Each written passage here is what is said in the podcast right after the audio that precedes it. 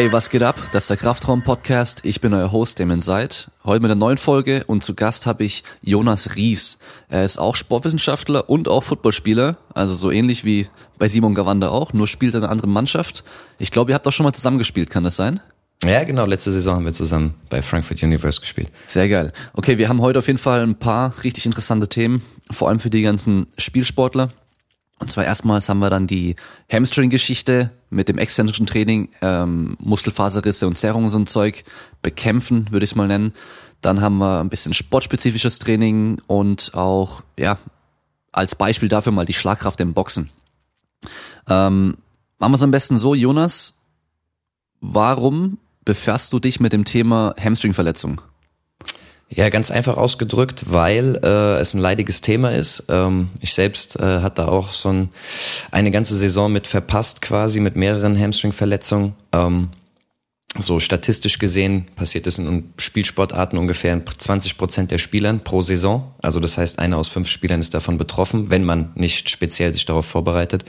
Und ähm, ja, je nach Schwere der Verletzung fällt man dann für zwei bis vier, sechs Wochen aus. Und dann je nach Kader, ob man Starting Player ist, ob man Stammspieler ist, kann das auch für den Verein dann natürlich irgendwie äh, Platzierungen kosten. Also es ist ein wichtiges Thema, was ähm, große Auswirkungen hat. Ja, genau. Also man sieht ja ganz oft irgendwie beim Fußball, selbst in der Leichtathletik im Sprint, auf einmal fässt sich einer beim Sprint hinten an den Oberschenkel ran und ähm, humpelt und ja, es geht ziemlich, ziemlich schnell.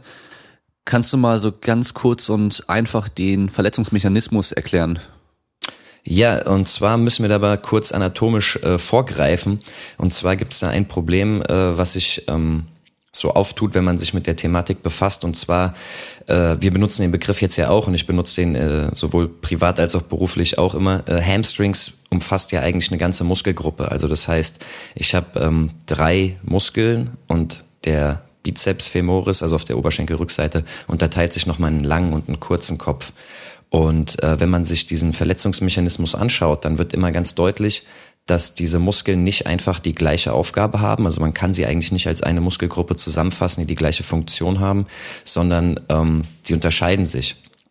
Und äh, wenn man sich jetzt diesen diesen Injury Mechanism oder diesen Verletzungsmechanismus anschaut, dann fällt auf, dass er immer eigentlich bei High Speed Running, also bei hohen Geschwindigkeiten oder hohen Kräften auftritt äh, die Hüfte ist in irgendeiner Form gebeugt, das Knie wird oder wurde in irgendeiner Form äh, gestreckt und in vier von fünf Fällen tritt die Verletzung im Bizeps femoris auf. Und wenn ich jetzt aber diese die Anatomie berücksichtige oder die funktionelle Anatomie berücksichtige, dann ähm, ist der Bizeps femoris eigentlich der Muskel, der am aktivsten ist in der Hüftstreckung und nicht in der Kniebeugung. Die meisten Hamstring-Verletzungen treten aber in der Kniekehle auf. Also das heißt, das muss man so ein bisschen aufdröseln, diese anatomische ähm, Funktion der Muskeln. Und wenn man sich dann den Hintergrund nochmal anguckt, ähm, wie der jetzt mittlerweile gut wissenschaftlich untersucht wurde, dann ist es am wahrscheinlichsten, dass der sogenannte Musculus semitendinosus einfach zu schwach ist, nicht auftrainiert genug ist und der Bizeps femoris eben eine Funktion übernehmen muss, für die er nicht gemacht ist, sprich diese Kniestreckung und deswegen dann nachgibt oder meistens die Verletzung in diesem Muskel dann entsteht. Okay. Ähm, dir selber ist es ja auch schon passiert. Mir ist es auch schon passiert. Bei mir war es damals so, ich habe nur fürs Powerliften trainiert. Ich war relativ stark, äh, hatte gut Power gehabt, ähm, war natürlich nie sprinten und dann stand irgendwie die Leichtathletik-Prüfung äh, in der Uni an. Und ich dachte, ja komm, ich gehe ein paar Mal vorher vielleicht sprinten, damit ich ja, ich wollte einfach mal gucken, was so geht, wenn ich noch ein paar Einheiten trainiere. Äh, erst Einheit gemacht, erstmal nur ein paar Starts trainiert und dann hat ein Kollege, der Sprinter war, gemeint, ja komm, machst du noch ein paar äh, 110 Meter Läufe, so Überdistanzläufe, wo du einen Beschleunigungslauf machst und einfach 20 Meter mal Maximalgeschwindigkeit erreichst. Und ich natürlich noch mit Spikes, weil habe ich mir bei eBay gekauft, warum auch nicht. Äh, wenn ich schon mal sprinte, dann mache ich es gleich richtig. Ähm, ja, beschleunige da und dann halt irgendwann Vollgas, richte mich auf und dann schön nach vorne gegriffen mit dem Fuß, runtergeschwungen, setze den Fuß auf und dann bam, hat's hinten richtig reingezogen. Ähm, damit habe ich auch ewig rumgemacht. Also das habe ich auch teilweise sogar noch ähm, zwei Jahre später bei beim Kreuzheben gemerkt, wenn ich da mit fast gestreckten Knien Kreuzheben gemacht habe, ähm, dass ich da einfach noch so eine, ja, so eine Spannung, so einen Zug genau in diesem Strang gespürt habe. Wie, wie kam es bei dir, die Verletzung? Sehr interessant, weil es eigentlich äh, sehr, sehr ähnlich ist, nur mit dem Unterschied, dass ich vorher natürlich auch wegen dem American Football immer schon am Sprinten war, habe dann aber, ich glaube 2013 mit dem olympischen Gewichtheben angefangen, also ganz klassisch im Verein, äh, auch zur Vorbereitung auf die nächste Saison, also über den Winter und habe das, glaube ich, anderthalb Jahre gemacht.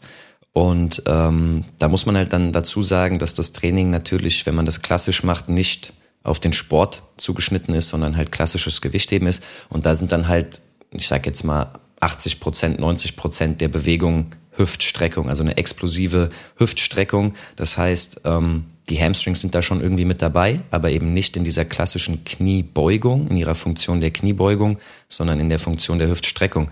Und da war das ähnlich wie bei mir, dass ich da halt ähm, in dem Bereich aufgebaut habe. Und dann irgendwann war es halt so weit, dass äh, das nicht mehr zu kompensieren war, beziehungsweise diese Funktion trainiert wurde, die andere aber nicht und die Strukturen entsprechend auch nicht vorbereitet waren. Und dann habe ich so ein, ja, so ein Wettlauf gemacht mit, äh, mit so ein paar Jungs und dann ist mir das genauso passiert wie dir, an den Oberschenkelrückseite gefasst, dieses klassische, so einen stechenden Schmerz, wie wenn man da mit dem Messer rein, reinsticht und dann hatte ich meine erste, äh, meine erste Faserriss. Bei euch im Football ist die ähm, Vorbereitung und diese Offseason ja ziemlich lang.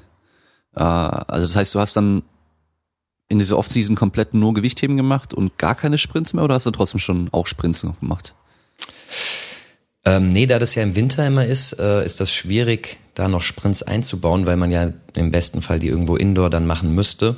Ähm, genau, also das heißt, äh, da war das Trainingsvolumen und auch die Intensität vollkommen auf ähm, Kniestreckung, Hüftstreckung gelegt und eigentlich gar nicht auf Kniebeugung. Das Interessante ist, als ich mich dann angefangen habe, damit äh, mehr zu beschäftigen, kam eigentlich der, der Tipp von einem Gewichthebentrainer, ähm, kontroverserweise, der mir gesagt hat, äh, bei der, bei der B-Trainer-Ausbildung, dass die zwei Funktionen, die zusätzlich zum Gewichtheben, zum klassischen Gewichtheben-Training eigentlich immer noch zusätzlich trainiert werden sollten, Bauchmuskulatur und die Kniebeugung, also die Oberschenkelrückseitenmuskulatur in ihrer Funktion der Kniebeugung sind. Und dann hat das bei mir erst Aha gemacht und ich habe gedacht, oh Mann, hätte ich auch von selber drauf kommen können, aber so lernt man eben. Und dann ähm, ja, habe ich halt viel Wert darauf gelegt, äh, die Muskulatur entsprechend zu kräftigen und dann ist auch in relativ kurzer Zeit ähm, zumindest diese Verletzungsserie beendet gewesen. Mhm. Ja, also das verstehen oder oder beachten viele gar nicht mit den mit der Oberschenkelrückseite der Muskulatur, also die Hamstrings oder im deutschsprachigen Raum ist die ischochorale Muskulatur, dass die die meisten von denen, die gehen übers Kniegelenk und übers Hüftgelenk. Das heißt, die haben im Kniegelenk die Funktion der Kniebeugung und im Hüftgelenk die Funktion der Hüftstreckung. Das heißt, wenn wir die voll dehnen wollen, dann müssen wir ja die beiden Punkte voneinander entfernen. Das heißt, einmal Knie komplett strecken und die Hüfte komplett beugen. Also immer die Gegenfunktion im Endeffekt. Also so auf dem Boden sitzen mit ausgestreckten Beinen nach vorne und dann das Becken nach vorne kippen oder einfach den ganzen Oberkörper nach vorne nehmen. Das Gegenteil davon wäre dann die maximale Kontraktion. Also die Hüfte komplett strecken und das Knie komplett beugen. Also im Endeffekt im Stand die Kniekehle nach hinten schieben und dann auch noch die Ferse zum Po ziehen. Wenn man das mit einer Kraft macht, dann wäre das ja die volle Kontraktion. Und wenn wir uns jetzt mal eine Kniebeuge anschauen zum Beispiel, auch in der tiefsten Position, wo ja viele denken, dass die Oberschenkelrückseite da richtig, richtig stark involviert ist. Klar, die, die hilft da auch mit.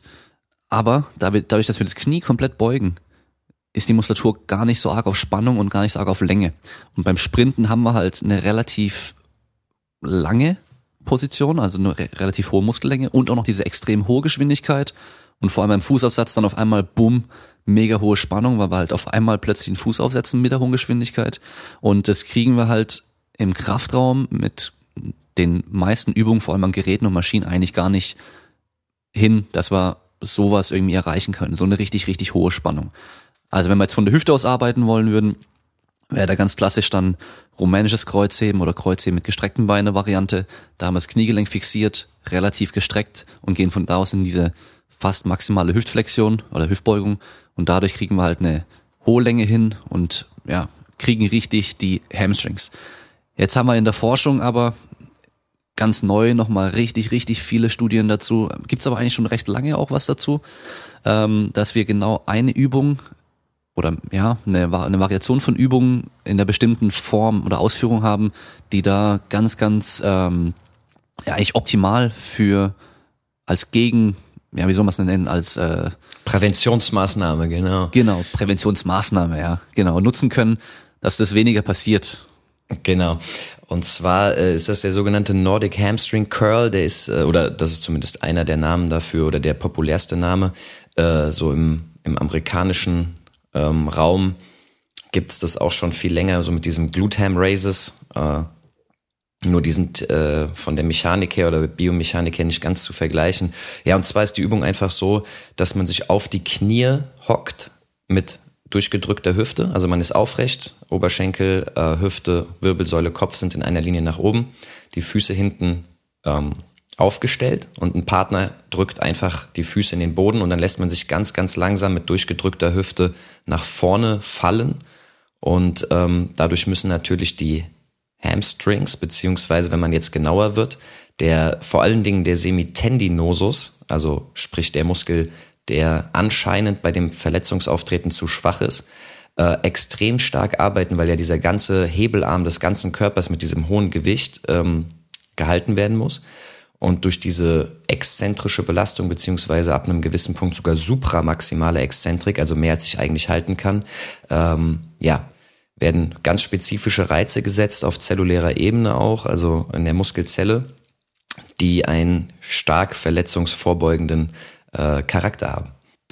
Ja, also jeder, der es noch nie probiert hat, einfach mal ausprobieren. Das sieht, wenn man es gut kann, super easy aus, weil man sich einfach nur so vorwärts runterlässt und wieder hochzieht. Ähm, die meisten werden es so machen müssen, dass sie sich abfangen. Das heißt, die Hände vielleicht auf Brusthöhe, dass man nicht auf die Nase fällt. Und das Ziel ist eigentlich, sich so langsam wie es geht abzulassen.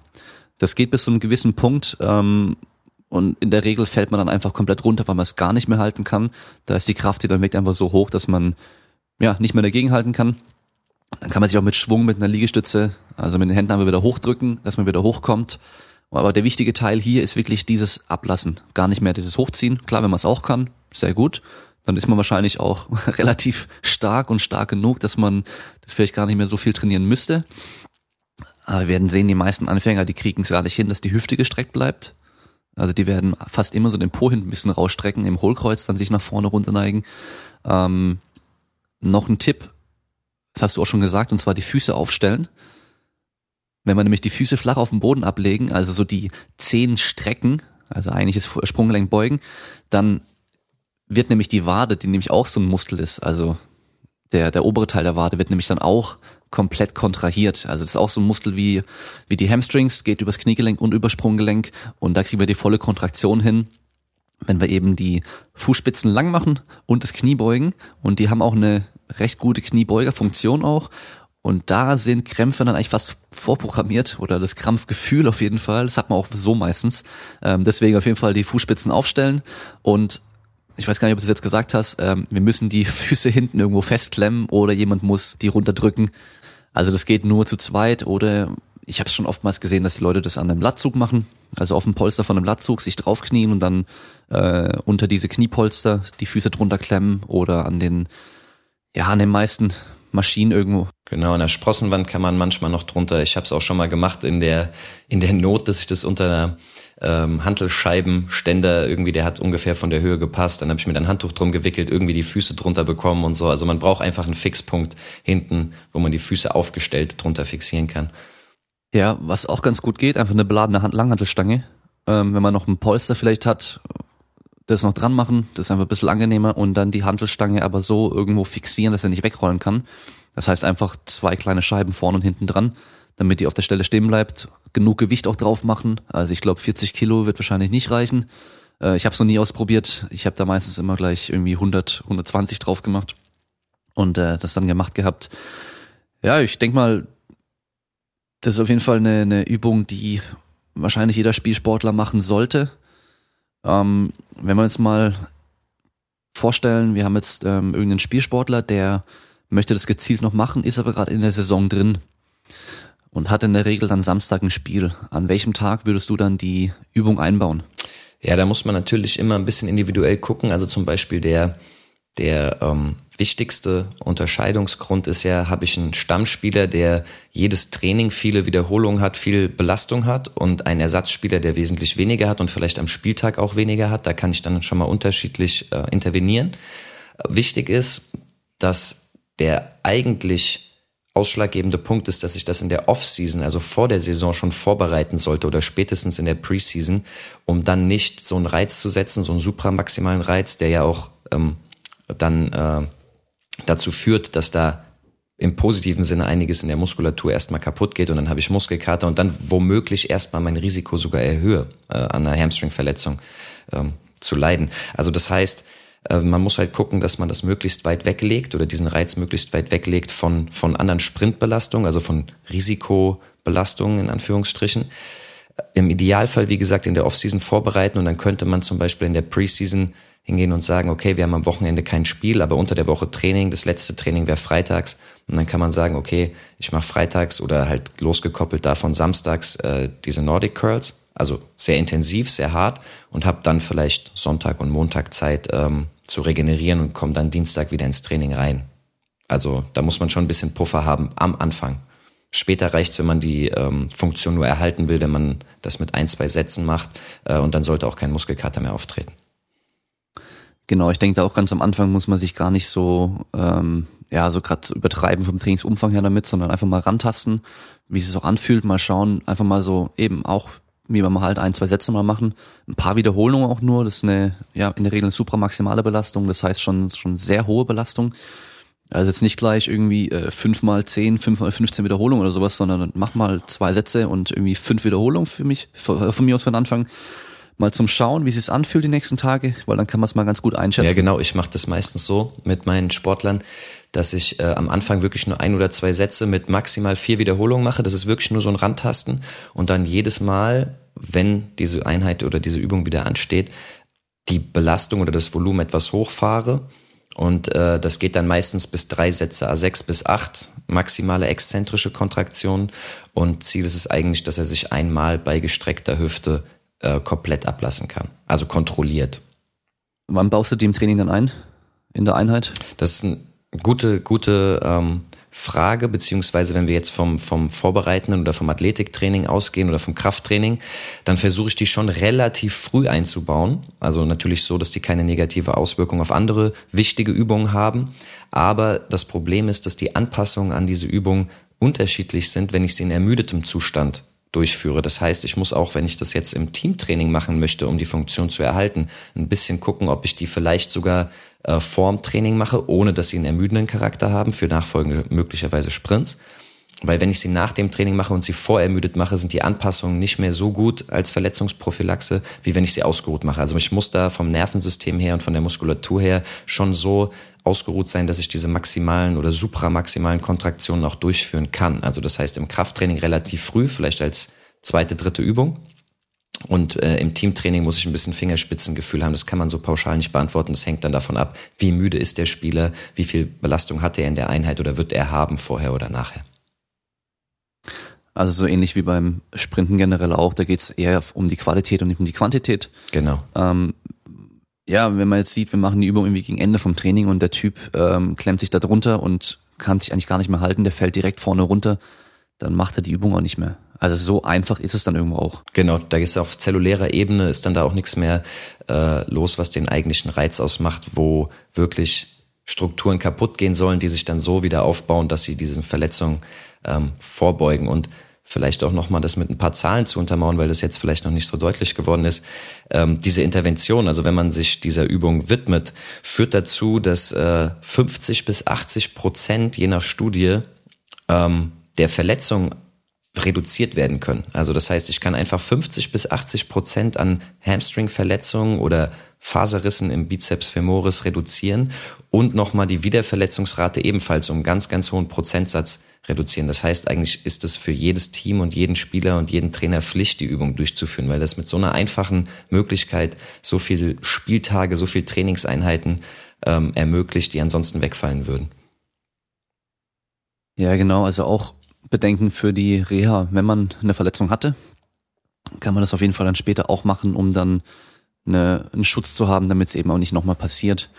Wenn wir jetzt schon gerade bei den Studien sind, weil ich habe vor kurzem eine Frage bekommen von einem Zuhörer, wie ich dann persönlich auf dem aktuellen Stand der Dinge bleibe, der, ja, der Forschung, sag ich mal, und, und wie ich das alles so mache. Ich kann mal ganz kurz sagen, wie ich es mache, dann kannst du auch mal Beispiel geben, wie du das machst. ich pick mir eigentlich generell immer so ein Thema raus, was für mich persönlich gerade interessant ist oder auch, sag ich mal, beruflich irgendwie gerade aufkommt. Ähm, und dann schaue ich einfach, was da an, an großen Studien schon gibt, irgendwelche Reviews, Meta-Analysen, die schaue ich mir dann an und dann schaue ich einfach, was so die letzten ja, zwei, drei Jahre generell alles noch da rauskam und versuche mich da so ein bisschen durchzuarbeiten. Ähm, ja, je nachdem, wie es die Zeit auch immer zulässt, ähm, geht es äh, besser oder nicht ganz so gut. Was ich auch gemerkt habe, ist, äh, Vorträge halten sind super gut. Das heißt, ihr könnt auch einfach hier irgendwo anfragen, hey, kann ich bei euch mal einen Vortrag halten?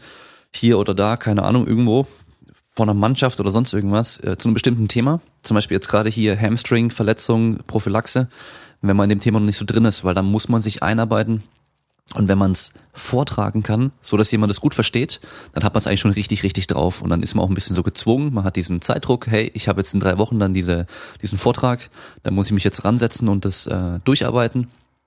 Ja, und sonst ähm, generell höre ich selber halt ja, viele Podcasts, versuchte aber auch eher Podcasts zu hören, die inhaltlich sehr gut sind, wo dann eben auch Experten im Gebiet äh, Gast, äh, als Gast dann da sind, die dann halt über ihre, ihre Themen, wo sie eine Expertise haben, dann drüber sprechen. Da lernt man auch noch meistens ziemlich viel.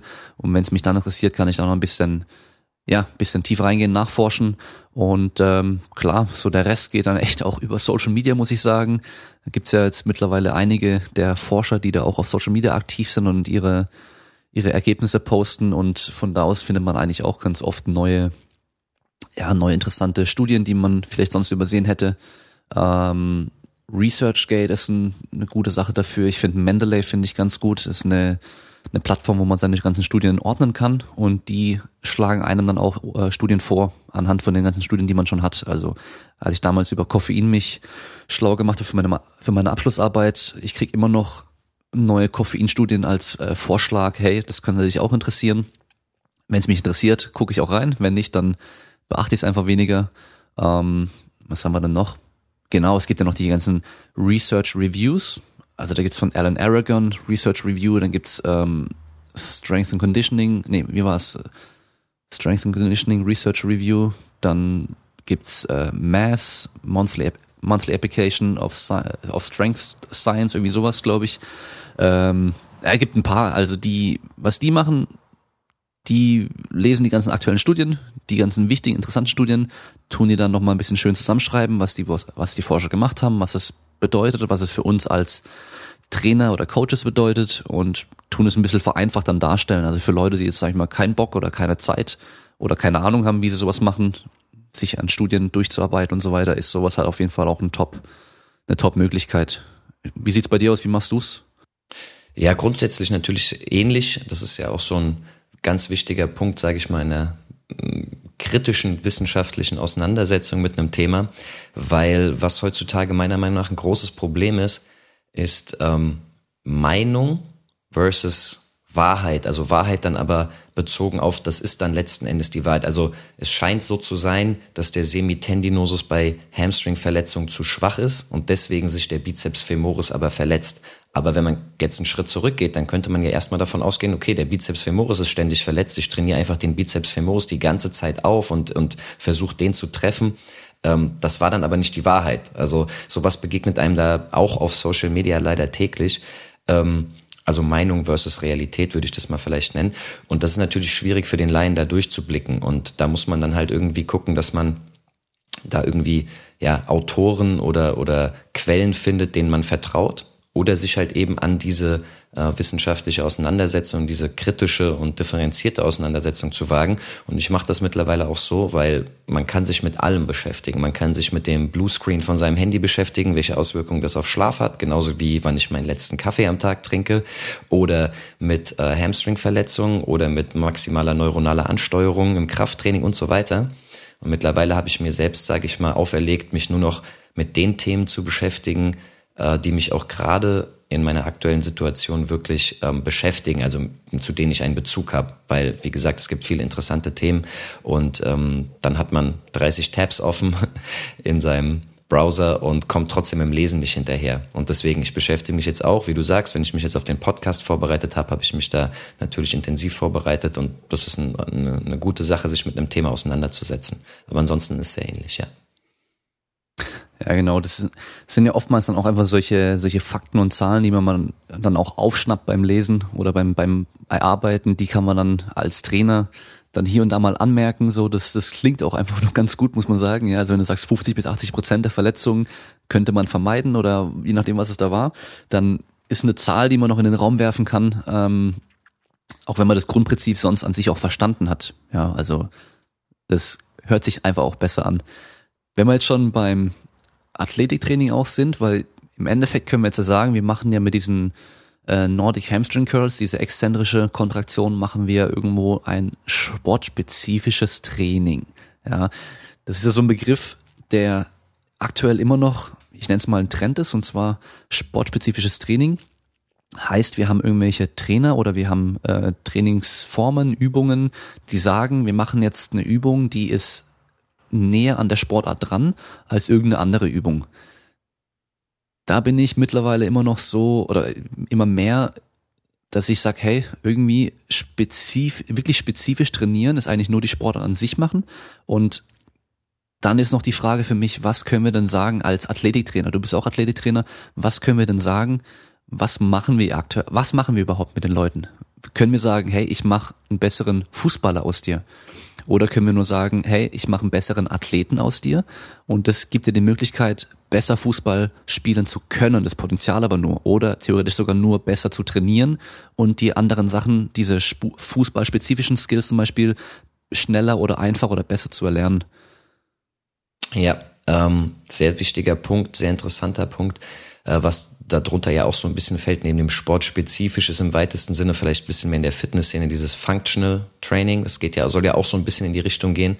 Ähm, und da ist immer, wenn man das von der vom anderen Pol betrachtet, also von dem, von dem Kritikpol an der ganzen Sache, dann kann man sogar sagen, in bestimmten Situationen ist ein Bizeps-Curl funktionell oder in Anführungsstrichen sportspezifisch. Aber das größte Problem, wenn wir jetzt beim Athletiktraining bleiben, was ich sehe äh, in dieser Auseinandersetzung, ist, dass oft nicht berücksichtigt wird, dass mm, nur äh, ich sag mal, biomechanische Merkmale einer Übung versucht werden zu kopieren. Also das heißt, die Übung sieht von außen gleich aus. Mm, ich nehme jetzt mal ein einfaches Beispiel, ob ich jetzt ähm, eine Kniebeuge mache, bei der ich die Streckerschlinge äh, effektiv trainieren kann, oder ob ich eine äh, in einer Hexbar eine Kniebeuge in einem Split Stance mache, nur mal so als Beispiel.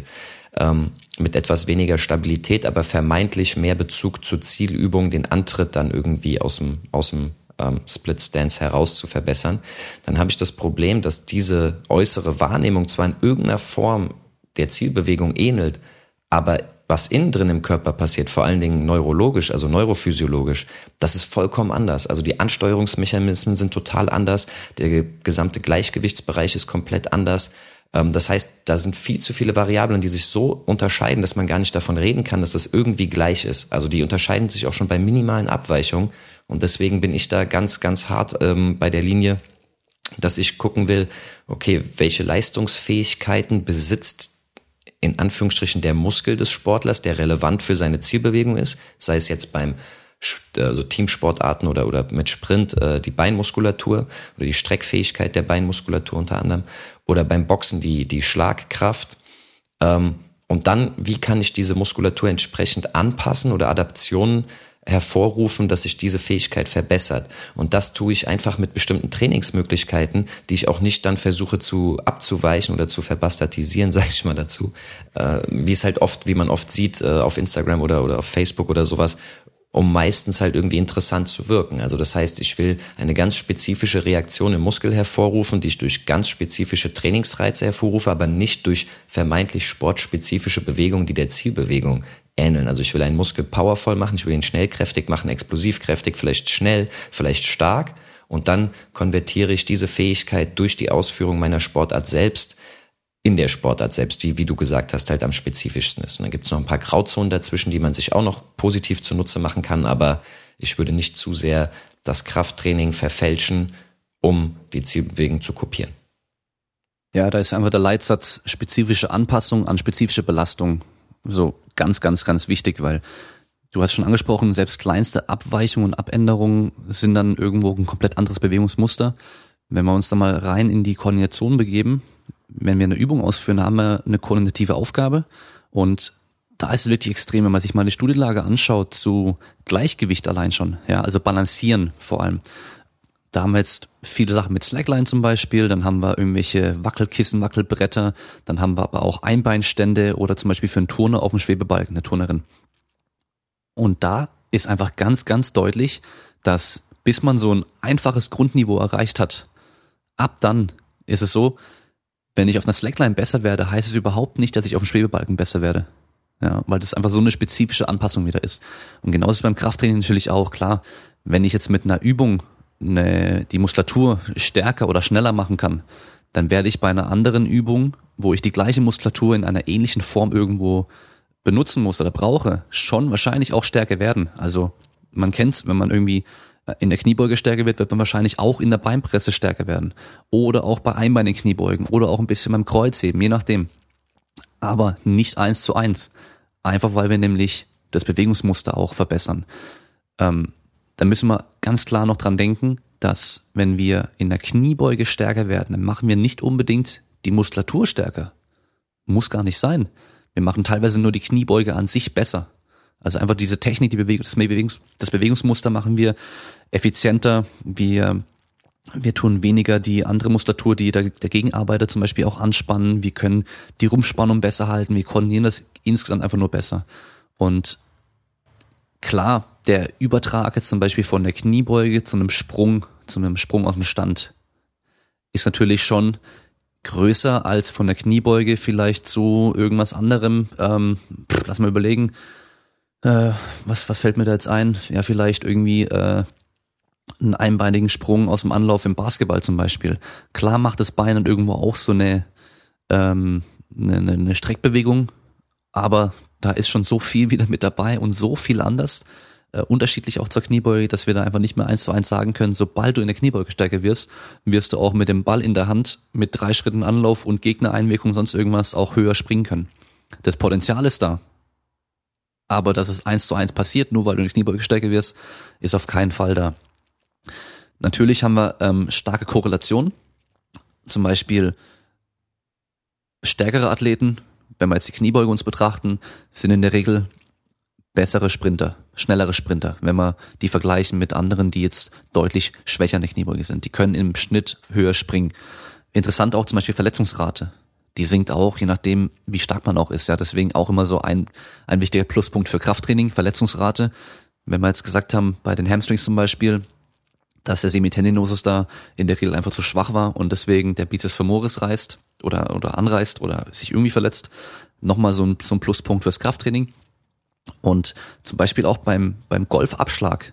Die Abschlagweite korreliert stark mit der Sprunghöhe aus dem Stand. Das heißt, je nachdem, wie hoch die aus dem Stand springen können, können die den Ball auch weiterhauen. Und wenn wir dann wissen, okay, die Sprunghöhe korreliert stark mit der Kniebeuge, das heißt, wir können dann über diesen Umweg sagen, hey, wir machen mit dem Golfer Kniebeugentraining. Wir fangen da jetzt nicht erstmal an, hier irgendwelche komischen Hüftrotationen, keine Ahnung, was Geschichten zu machen, sondern wir machen ganz, ganz einfach Kniebeugen. Dadurch wird er höher springen können, wenn wir noch ein paar Sprünge trainieren und dadurch wird er wahrscheinlich dann auch über Umwege weiter den Ball abschlagen können. Und ganz wichtig, wir müssen einfach bedenken, auch wenn eine Übung vielleicht eher so aussieht wie die Zielsportart, die wir verbessern wollen, wenn die Übung nicht die beste oder effektivste Übung ist, um die Muskulatur in der Form zu trainieren, dass, dass wir sie so anpassen können, wie wir sie in der Sportart brauchen, dann ist es nicht die beste Übung, die wir machen können, auch wenn sie so aussieht wenn es darum geht, wir brauchen starke Kniestrecker, Hüftstrecker. Ähm, ja, da gibt's kaum was Besseres als eine Kniebeuge. Auch wenn wir dann im Sport vielleicht das einbeinig machen werden oder auf einem wackeligen Untergrund oder keine Ahnung was, das ist gerade egal. Wenn wir die Muskulatur in der Richtung trainieren müssen, ist einfach dann in dem Fall die Kniebeuge besser als irgendeine Variante, die halt der Sportart äh, ähnlicher sieht oder halt auf Instagram besser aussieht. Genau. Und ich glaube, was man da auch noch schön einbringen kann, ist, dass bevor man sich jetzt überhaupt entscheidet, was trainiere ich mit meinem Sportler, mit dem Athleten, den ich jetzt vor mir habe, muss man halt auch wissen erstmal, wofür trainiere ich. Sprich, ich habe ein Anforderungsprofil einer Sportart, was man auch für die meisten Sportarten irgendwie ähm, über Studien sich zugänglich machen kann. Und dann kann ich halt das abgleichen. So, was ist der, der Ist-Zustand meines Athleten mit dem Anforderungsprofil der Sportart? Brauche ich da möglicherweise Reaktivkraft? Brauche ich da einen langsamen Dehnungsverkürzungszyklus? Brauche ich Sprungfähigkeit? Brauche ich Schnellkraft, Explosivkraft, Maximalkraft und so weiter? Wie viel Muskelmasse ist erstrebenswert? Und wenn ich das dann abgleiche mit einer entsprechenden Testbatterie, die halt auf die Sportart zugeschnitten ist, dann weiß ich auch, wo die Defizite liegen. Zum Beispiel betreue ich gerade zwei Eishockeyspiele, und die haben exakt die gleiche Sprunghöhe im Counter-Movement Jump, unterscheiden sich deutlich im Squat Jump, also Squat Jump ohne Ausholbewegung vorher. Und da wird dann schon ein bisschen deutlich, dass der eine fast doppelt so viel äh, Gewicht in der Kniebeuge bewegt bei gleicher Tiefe wie der andere. Und dann muss ich natürlich hingehen und sagen, okay, wer profitiert da mehr von der Kniebeuge? Der, der 150 Kilo Kniebeugen bewegt oder der, der 85 bewegt für eine Wiederholung? Springen aber beide gleich. Das heißt, ich muss die unterschiedlich trainieren, um da Potenziale zur Verfügung zu stellen. Der Aufwand, den 150er auf 160, 165 zu bringen, ist halt massiv größer als den von 85 auf vielleicht 120 zu bringen. Und der wird wesentlich mehr davon profitieren. Ja, genau, das mit den ähm, Hockeyspielern ist natürlich ein krasses Beispiel dass die beim Counter Movement Jump gleich hochspringen. Ist übrigens für die, die nicht wissen, was ein Counter Movement Jump ist. Das heißt, man steht aufrecht da und darf Schwung nehmen und dann so hochspringen, wie es geht, aus dem Stand. Und der Squat Jump, da geht man in der Kniebeuge runter und ohne Schwung zu nehmen, ohne Auftaktbewegung, also auch nicht mal den Kopf einen Zentimeter runternehmen zum Schwung nehmen, muss man nach oben springen. Das heißt, bei dem einen ist die reine Kraft schon deutlich entscheidender als beim anderen, also beim Squat Jump, die reine Kraft.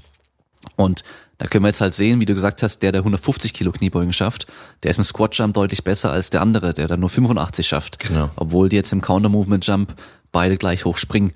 Und deswegen auch so wichtig, immer zu testen. Weil wir, wir können halt klar sagen, ja, ein Fußballer muss so trainieren, ein Hockeyspieler muss so trainieren. Wir müssen einfach testen, weil es gibt ähm, in jeder Sportart irgendwelche Leute, die in einer Sache voll krass sind, die sie vielleicht gar nicht brauchen oder sind da schon gut in dem, was sie brauchen, aber brauchen was ganz anderes, weil da halt irgendwo grundlegend was fehlt. Und da sind wir jetzt bei diesem sportspezifischen Training, auch beim Athletiktraining generell, dass viele von Anfang an schon viel zu weit oben in der Pyramide der Wichtigkeit anfangen zu trainieren. Ja, nur weil sie jetzt sagen, okay, ich mache jetzt die Sportart, dann muss ich jetzt ganz speziell die und die Sachen trainieren. Das Wichtigste ist erstmal immer die Grundlage. Das heißt, je breiter diese, diese Grundlage, das Fundament auch ist, desto höher können wir danach diesen Turm oder die Pyramide auch bauen. Und ganz unten drin sind einfach diese generellen Kraftfähigkeiten. Also wirklich einfach nur die Maximalkraft mal steigern, die Muskelmasse erhöhen, in dem Maße, wie es natürlich wichtig ist für die Sportart. Ein Mädel, die rhythmisch Sportgymnastik macht, die braucht keinen 35er Oberarm oder 45er Oberarm. Ja, das ist bei der unnötig. Da braucht man dann nicht mehr viel Zeit verschwenden. Aber je nach Sportart einfach haben wir halt so ein Anforderungsprofil, aber diese Grundlagen sind fast überall eigentlich irgendwo gleich. Also jeder sollte irgendwo sein eigenes Körpergewicht in bestimmten Übungen beherrschen können. Also so erstmal sein eigenes Körpergewicht kontrollieren können. Jetzt nicht extern Gewicht draufladen, sondern das eine Körpergewicht effektiv bewegen können, ähm, kontrollieren können, dann irgendwie das Gleichgewicht ein bisschen halten können, eine Rumpfspannung eine gewisse Zeit halten können, so verschiedene Sachen und von da aus können wir dann eine Stufe nach oben gehen und immer spezifischer für die Sportart auch trainieren. Was jetzt nicht heißt, dass wir diese Übungen irgendwie so trainieren, dass sie halt aussehen wie die Sportart, sondern dass halt zum Beispiel jemand, der viel springen muss, halt ja mehr Dehnungsverkürzungszyklus trainiert, ähm, Landemechanik irgendwie trainiert oder sonstige Geschichten, dass wir da halt immer so mehr in die Richtung gehen, was der auch wirklich dann braucht, nachdem wir die Grundlage aber aufgebaut haben. Und ich denke mal, die meisten fangen viel zu früh an, viel zu weit oben schon zu trainieren, obwohl die Grundlage noch fehlt. Ja, klar können es mit diesem Hockeyspieler, der jetzt 85 Kilo Kniebeuge macht, irgendwie schon ganz spezielles Zeug machen für, ähm, ja, dass der mit dem, dem Ball, äh, den, den Ball sage ich schon, den Puck irgendwie ist da härter, äh, was weiß ich, rumschieben oder schlagen kann. Ich weiß nicht, wie man es im Hockey nennt. Ähm, wenn du mit dem Kniebeuge den stärker machst, auch, dann wird auch der Puck irgendwie äh, krasser, ja, wird er den Puck auch krasser irgendwie ins Tor hauen können, weil er einfach generell mehr Power im ganzen Körper generieren kann. Genau. Ähm, ist auch übrigens ein sehr interessanter Punkt, äh, der jetzt vielleicht zwei Sachen wieder verbindet mit dem Meinung versus Realität.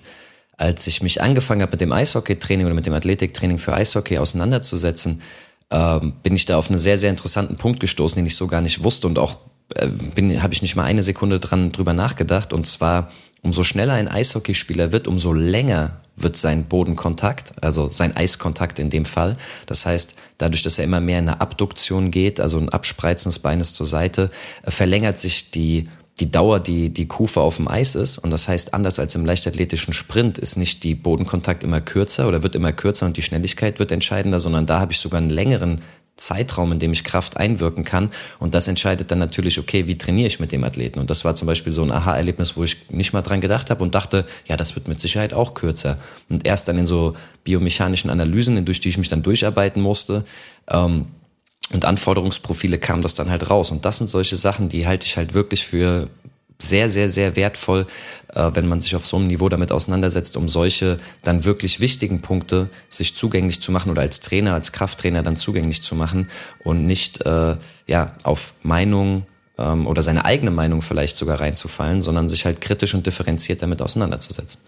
Ja, das ist total interessant, weil ich habe erst gestern einen Podcast gehört, wo ein Strength Coach, der mit ich glaube, 20 verschiedenen Sportarten schon gearbeitet hat, gesagt hat, dass er das für extrem wichtig empfindet, dass man nicht von Anfang an sich auf eine Sportart fokussiert. Also so wie ein Sportler auch, wie, wie ein Kind, was groß wird, was dann irgendwann ein Top-Sportler sein soll, dass man nicht von Anfang an die Sportart reingeht und nur die Sportart trainiert, sondern erstmal wirklich grundlegend viele verschiedene Sportarten trainiert, um dann viele verschiedene Sachen auch zu lernen, Bewegung zu lernen, zu erfahren auch und sich dann später erst spezialisiert. So der gemeint als Athletiktrainer sollte man es genauso machen, weil man genau solche Sachen, wie du jetzt gerade angesprochen hast, erstmal dann entdeckt, an die wird man sonst nie denken und von da aus einfach so eine andere Sichtweise auf die ganzen Sachen kriegt und viel kreativer auch dann äh, drauf eingehen kann. Weil, ja, wenn man von Anfang an in die Sportart reingeht, die man am Schluss auch vielleicht machen möchte, dann kriegt man so einen, ja, so einen, einen Blick drauf, der ist, ist dann wird wahrscheinlich so ein Tunnelblick irgendwann sein und alles Äußere ja, das betrifft mich ja nicht und ähm, dann hat man so von Anfang an seine Meinung und auf der beharrt man dann auch. Und das merke ich bei mir selber auch. Ich habe früher auch Sachen gedacht oder oder bin von Sachen ausgegangen, wo ich jetzt heute sagen würde, ja okay, das war einfach ein bisschen engstirnig, das war ein bisschen, ja, da habe ich einfach so alles andere irgendwie nicht beachtet und man kriegt einfach so eine, eine andere Sichtweise drauf. Also noch ein anderes Beispiel, was mir jetzt persönlich einfällt, habe ich mit einem mit einem Volleyball, mit einem Beachvolleyball ähm, gesprochen gehabt über Sprungtraining und da hat er gemeint, dass dieses das ganze normale ähm, Wissen oder Forschung über dieses normale Sprungtraining, Reaktivkrafttraining und sowas im Volleyball eigentlich gar nicht eins zu eins angewendet werden kann. Im Beachvolleyball, Beachvolleyball muss ich immer sagen, weil die natürlich im Sand ganz, ganz anders erstmal die Schritte setzen. Also auch wenn sie jetzt so einen Stemmschritt machen, die setzen den ganz, ganz anders wie auf einem normalen Hallenboden und die Kontaktzeiten sind ganz, ganz anders. Deswegen können die eben nicht in der Richtung eins zu eins wie ein Volleyballer in der Halle trainieren, sondern müssen da auch speziell trainieren. Genauso Turner. Ja, also Turner, äh, die, oder sagen wir mal, die, die Turnforschung von vor 50 Jahren oder 40, 30 Jahren oder sogar 20 oder 10 Jahren, die kann man jetzt nicht mehr eins zu eins auf heute übertragen, weil die Böden sich so verändert haben. Also ich weiß noch, als dann ähm, boah, was war denn das? War das die EM in Berlin? Oder WM? Ich habe keine Ahnung mehr. Ich, ich weiß nicht genau, was das für ein Wettkampf war. Auf jeden Fall ein großer Wettkampf. Da haben sie in Berlin dann den neuen Boden eingeführt und der hatte halt ähm, nochmal andere Federn und irgendwie bist du da tiefer eingesunken, aber der hat dich auch krasser hochgeworfen und dadurch mussten die ihre Landung neu trainieren, weil der Boden halt ganz, ganz anders reagiert hat, wenn du dann gelandet bist und ähm, viel härter dagegen geschlagen hat. Und ja, das heißt allein schon dadurch auch wieder, äh, ein Turner auf dem Boden, der macht wenig äh, wirklich extrem reaktiv, also so kurze, kurzen Dehnungsverkürzungszyklus, sondern das wird alles ein bisschen länger sein, weil die halt durch diesen Boden längere Kontaktzeiten hat, haben. Da geht es wieder mehr darum, äh, Spannung zu halten und den Boden ähm, reagieren zu lassen, also durch dich vom Boden aus werfen zu lassen, so wie beim Trampolin auch. Beim Trampolin ist noch viel extremer. Was die da für Kontaktzeiten haben, die sind ultra lang. Also die brauchen wahrscheinlich keinen kurzen Dehnungsverkürzungszyklus zu trainieren, speziell. Bestimmt macht es auch Sinn, wenn sie den irgendwann mal trainieren, einfach damit sie diese, ja, diese, diese Steifigkeit irgendwo auch haben, aber ja, das Trainieren, damit sie in der Sportart am Schluss dann besser werden, macht wahrscheinlich keinen Sinn mehr. Jetzt lass uns noch von diesem allgemeinen Athletiktraining, sportspezifischem Training mal in ein konkretes Beispiel reingehen. Und zwar, du hast jetzt mittlerweile zwei Boxer, glaube ich, die du trainierst. Ja, ich habe mal zwei, ja, ich hatte äh, zwei Boxer, die ich trainiert habe, aber jetzt aktuell einen, ähm, der sich genau, der sich jetzt auf so wahrscheinlich einen EM-Kampf in einem Verband vorbereitet, Schwergewichtsboxer, ja. Okay. Und natürlich bei einem Boxer oder generell Kampfsportler ist immer irgendwo auch das Ziel, die Schlagkraft zu erhöhen. Ich glaube, gerade im, im Schwergewicht ähm, ist oftmals die Schlagkraft am Schluss dann doch auch entscheidend. Äh, auch wenn der Treffer nicht richtig sitzt, äh, wenn du genug Power hinten dran hast bei dem, bei der hohen Körpermasse und, und dem Gewicht, da, ja, da reicht es oftmals auch so zum Knockout. Was sind da jetzt Strategien, die ihr da jetzt ähm, benutzt, um, um die Schlagkraft zu erhöhen und vielleicht auch so, ich finde es immer interessant zu sehen, was man, wenn man jetzt einen neuen Athleten bekommt, was man so erwartet, was die drauf haben oder was sie schon können, wo die gut sind und was dann vielleicht in der Realität eher dann entspricht.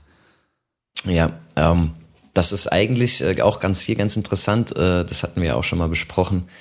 Privat, äh, das, es kommt drauf an. Also es bleibt dabei, es kommt immer drauf an, weil ich habe jetzt in Anführungsstrichen das Glück, dass mein Sportler kraftmäßig eigentlich nicht gut ausgeprägt ist. Also das heißt, ich kann mit relativ einfachen Methoden ähm, sehr gute Trainingsreize setzen. Er ist technisch, taktisch super gut ausgebildet, boxt halt schon ganz, ganz lange professionell auf einem hohen Niveau. Und das heißt, der Übertrag dieser verbesserten Kraftfähigkeiten wird halt viel, viel schneller stattfinden als bei jemandem, der nur mittelmäßig boxt. Ähm, also deswegen, man muss immer reingucken, was braucht derjenige, was besitzt derjenige schon und womit kann ich am effektivsten oder am optimalsten einen Trainingsreiz setzen, der sich dann langfristig oder in Bezug auf den Kampf, der ansteht, am besten ausprägt. Und in seinem Fall ist es jetzt natürlich so, Schwergewichtsboxer, der muss nicht auf eine Gewichtsklasse achten. Das heißt, da habe ich keine Restriktionen irgendwie, wie viel Muskelmasse kann ich mit dem aufbauen, Körperfettanteil und so weiter. Also da muss ich nur so mit einem Auge drauf achten. Und da äh, bin ich im Moment dabei, der Kampf wird wahrscheinlich im November sein, ähm, vorrangig Muskelmasse aufzubauen. Also wirklich äh, vorrangig äh, sehr viel Muskelmasse aufzubauen. Ich sehe das immer so, dass die Muskelmasse halt erstmal das muskuläre Potenzial darstellt, was ich dann im Nachhinein oder nach dieser Phase, Hypertrophiephase, klassische Hypertrophiephase, versuche neuronal besser ausnutzen zu können. Also dass die Ansteuerung vom Nervensystem dieser Muskulatur verbessert wird und das dann noch äh, in diese sehr, sehr schnellen Bewegungen der Armstreckung zu integrieren. Also um das jetzt nochmal konkret ähm, aufzudröseln, einmal kann man durch viele, viele Untersuchungen mittlerweile sagen, dass die Schlagkraft am Ende, das, was dann am Ende der, der, der, des Handschuhs, sage ich mal, oder der Faust dann ankommt beim Gegner, äh, im ganzen Körper generiert wird. Also das nennt sich dann Impulsaufsummierung. Das heißt, ich komme aus dem Sprunggelenk, aus der Streckung, Kniegelenk, Rotation in der Hüfte, Wirbelsäulenrotation auflösen, ähm, Armstreckung kommen da viele, viele Kräfte zusammen. Das heißt, ich kann mich jetzt auf gar keinen Fall nur aufs Bankdrücken konzentrieren oder sowas, sondern auf die Gesamtkörperkraft. Also das heißt, auch hier wieder ist eine Kniebeuge auf jeden Fall ähm, ja, zuträglich der, der, der Schlagkraft am Ende. Ähm, dann, wie gesagt, erstmal das muskuläre Potenzial durch Hypertrophietraining äh, erhöhen, dann durch ein IK-Training oder Maximalkrafttraining mit sehr, sehr hohen Lasten und wenigen Wiederholungszahlen die neuronale Ansteuerung verbessern und dann, was ich vorhin schon mal im Podcast mit Grauzone bezeichnet habe, noch mit irgendwie gearteten Zwischenschritten, zum Beispiel mit Medizinballtraining, ähm, der dann in so einer Ausstoßbewegung gegen eine Wand gefeuert wird, äh, da ein bisschen die Grauzonen noch mit abzudecken, um das mal ganz einfach auszudrücken. Und dann ist der Übertrag aber erst im Ring fällig oder im Training am Sandsack und wie auch immer. Und da wird das dann erst neuronal oder koordinativ so spezifisch, dass er sich diese verbesserten Kraftfähigkeiten wirklich zunutze machen kann. Genau, das heißt, wir haben ja da wieder dieses Kraft-Geschwindigkeitskontinuum auf der einen Seite sehr hohe Kräfte, sehr langsame Geschwindigkeit, auf der anderen Seite sehr niedrige Kräfte, sehr, sehr hohe Geschwindigkeit. Das eine, sehr hohe Geschwindigkeit, sehr niedrige Kräfte sind dann die Schläge an sich. Ganz auf der anderen Seite sind wir dann bei schweren Kniebeugen, schweres Bankdrücken. Ähm, und dann irgendwo in der Mitte, je nachdem wie schwer der Medizinball ist, haben wir dann diese Medizinballstöße. Und da haben wir natürlich dann auch schon die Bewegung an sich mit drin, weil klar, es ist eine ähnliche Bewegung wie ein Boxschlag auch, weil ich halt wirklich aus der aus dem Bein raus anfange zu strecken, die Hüfte rotiere und dann die Schulter nach vorne rotiere und von da aus dann das Ding ausstoße. Das kann einfach nur ein ähm, gutes Tool sein, auch damit der Sportler die Bewegung generell nochmal so ein bisschen ja, lernt, wie er die Kraft da reinbringen kann.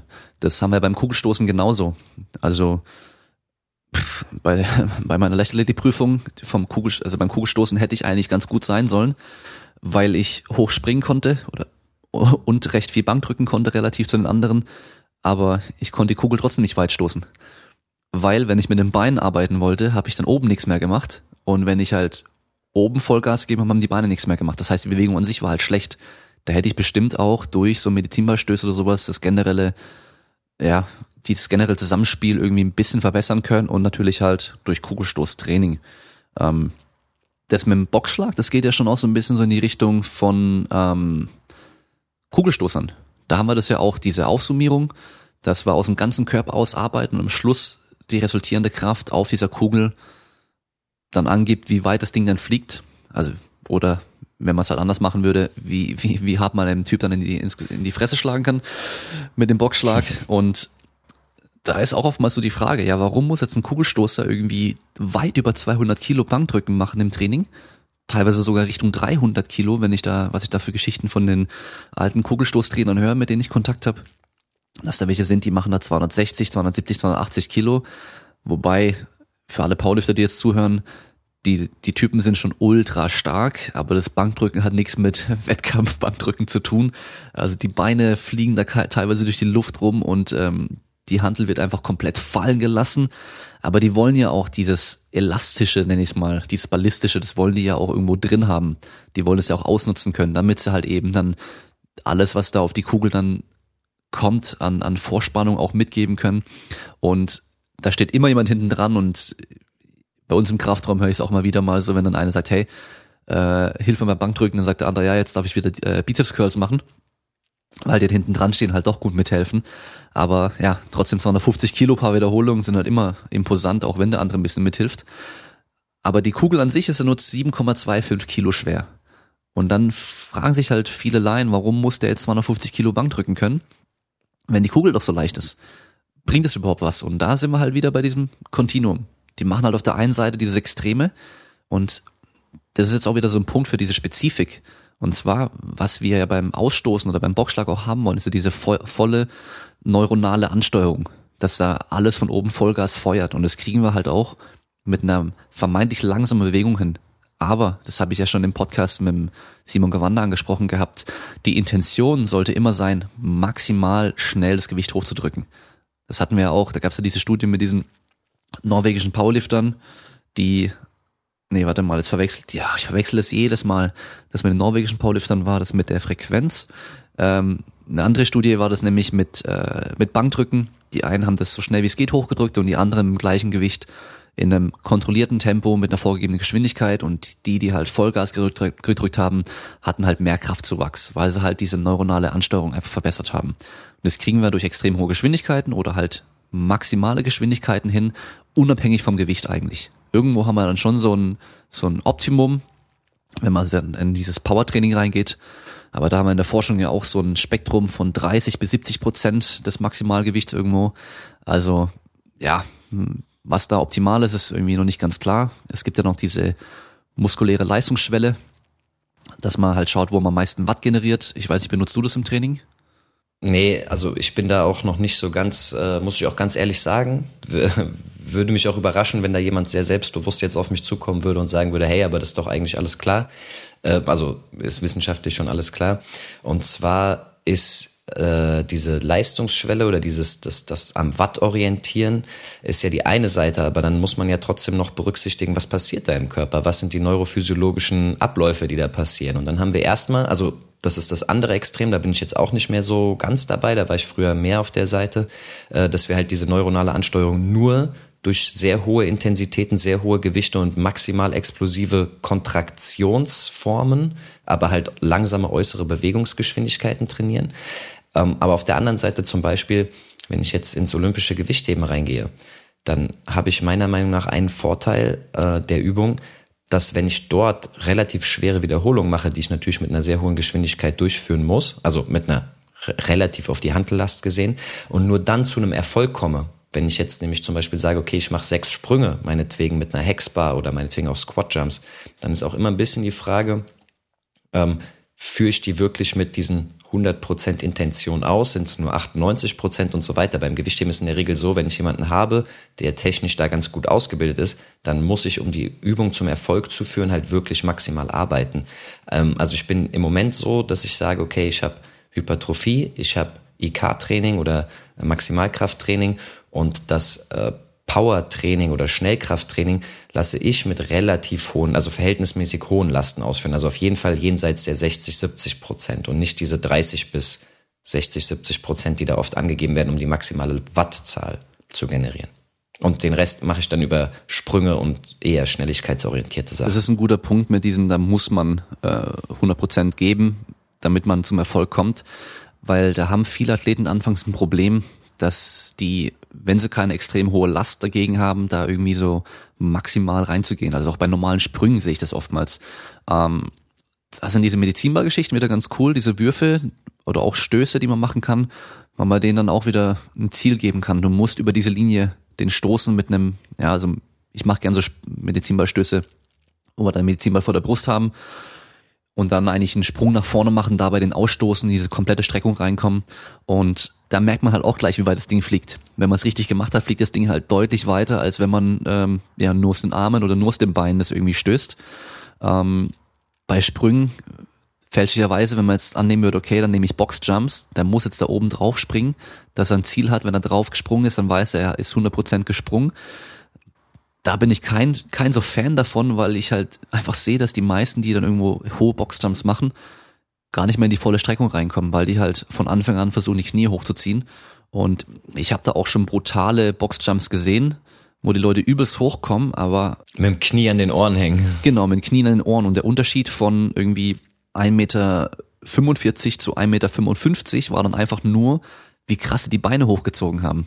Und ja, dann, es ist irgendwo schwer. Da finde ich dann ähm, Sprünge, wo wir mit der Hand irgendwo oben dran fassen sollen.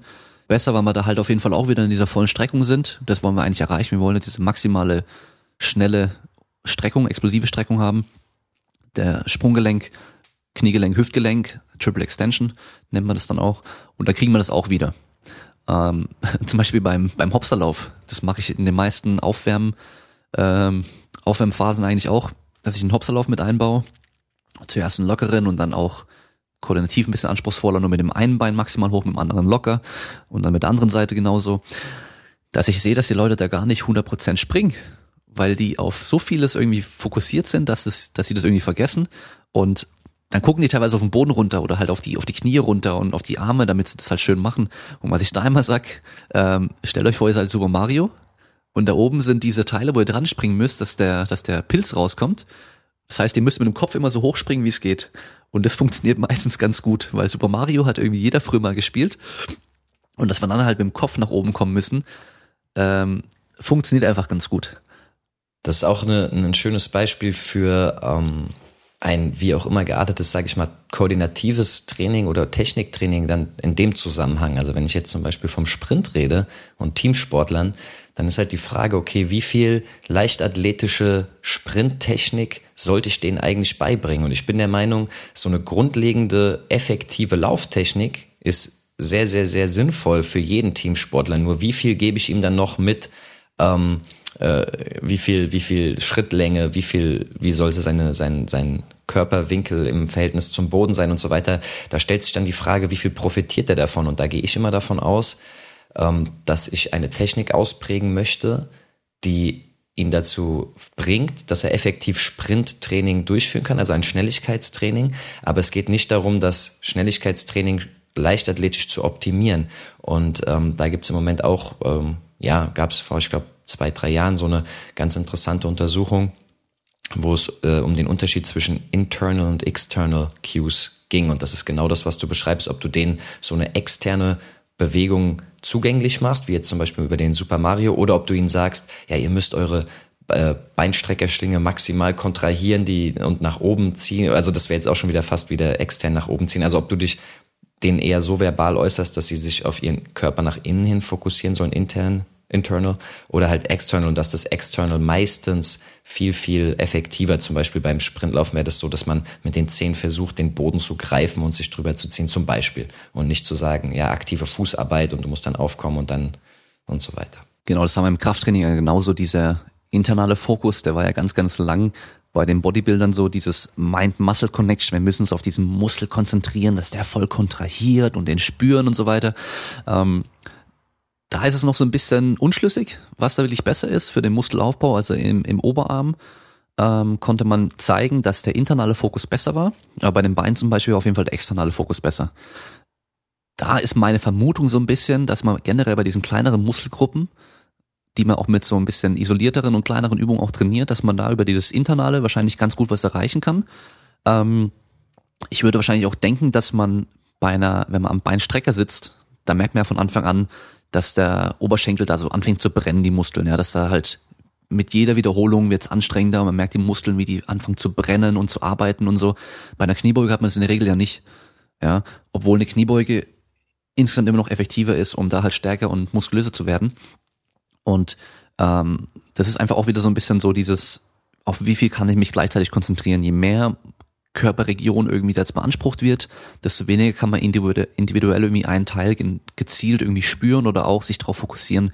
Und ja, gerade beim Krafttraining, wenn wir jetzt an Bankdrücken denken zum Beispiel oder an, an die Kniebeuge, so schnell wie es geht aufstehen, ja, oder, oder schiebt die Handel so fest wie es geht von, so schnell wie es geht von dir weg oder sonstiges ist auf jeden Fall deutlich besser, als zu sagen, hey, du musst jetzt deine Brust hier voll kontrahieren und deinen dein Trizeps voll kontrahieren dadurch wird die Stange dann hochgedrückt und so weiter.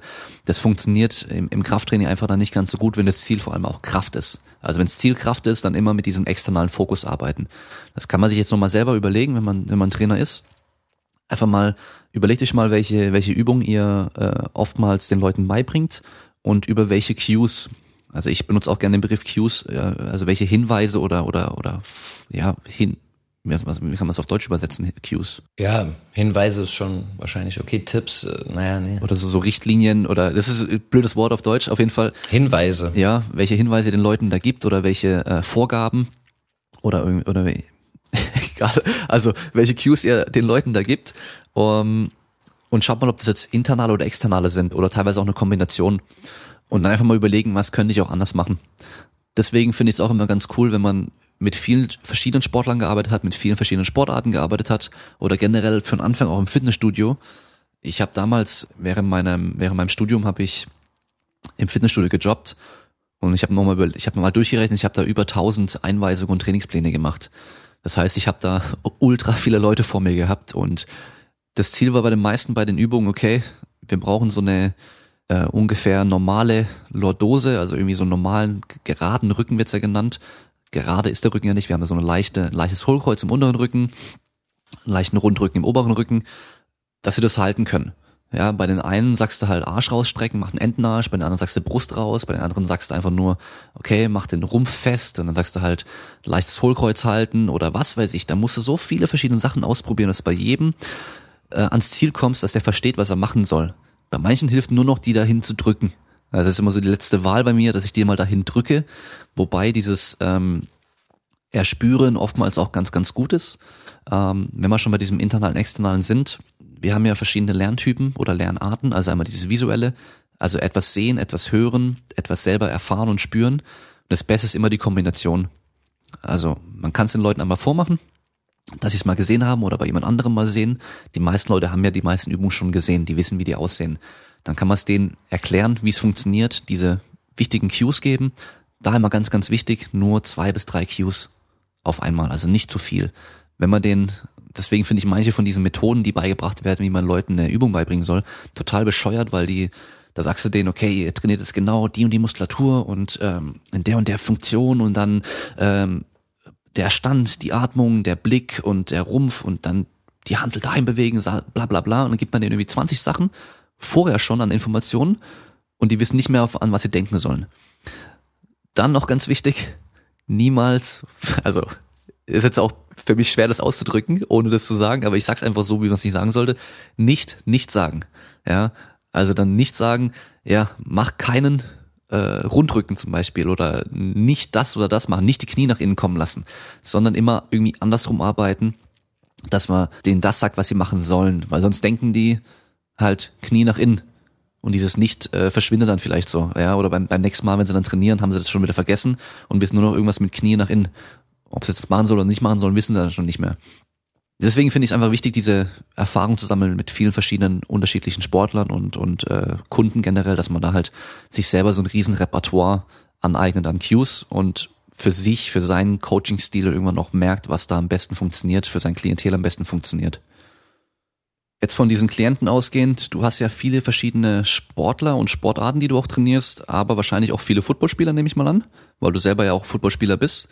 Ja, genau. Also ich, äh, es kommen da halt viele auf mich zu und dann ähm, versuche ich natürlich noch irgendwie bei, bei uns im Verein ähm, möglichst effektiv äh, den Jungs äh, was an die Hand zu geben, dass die äh, ja entsprechend ihr Athletiktraining gestalten können.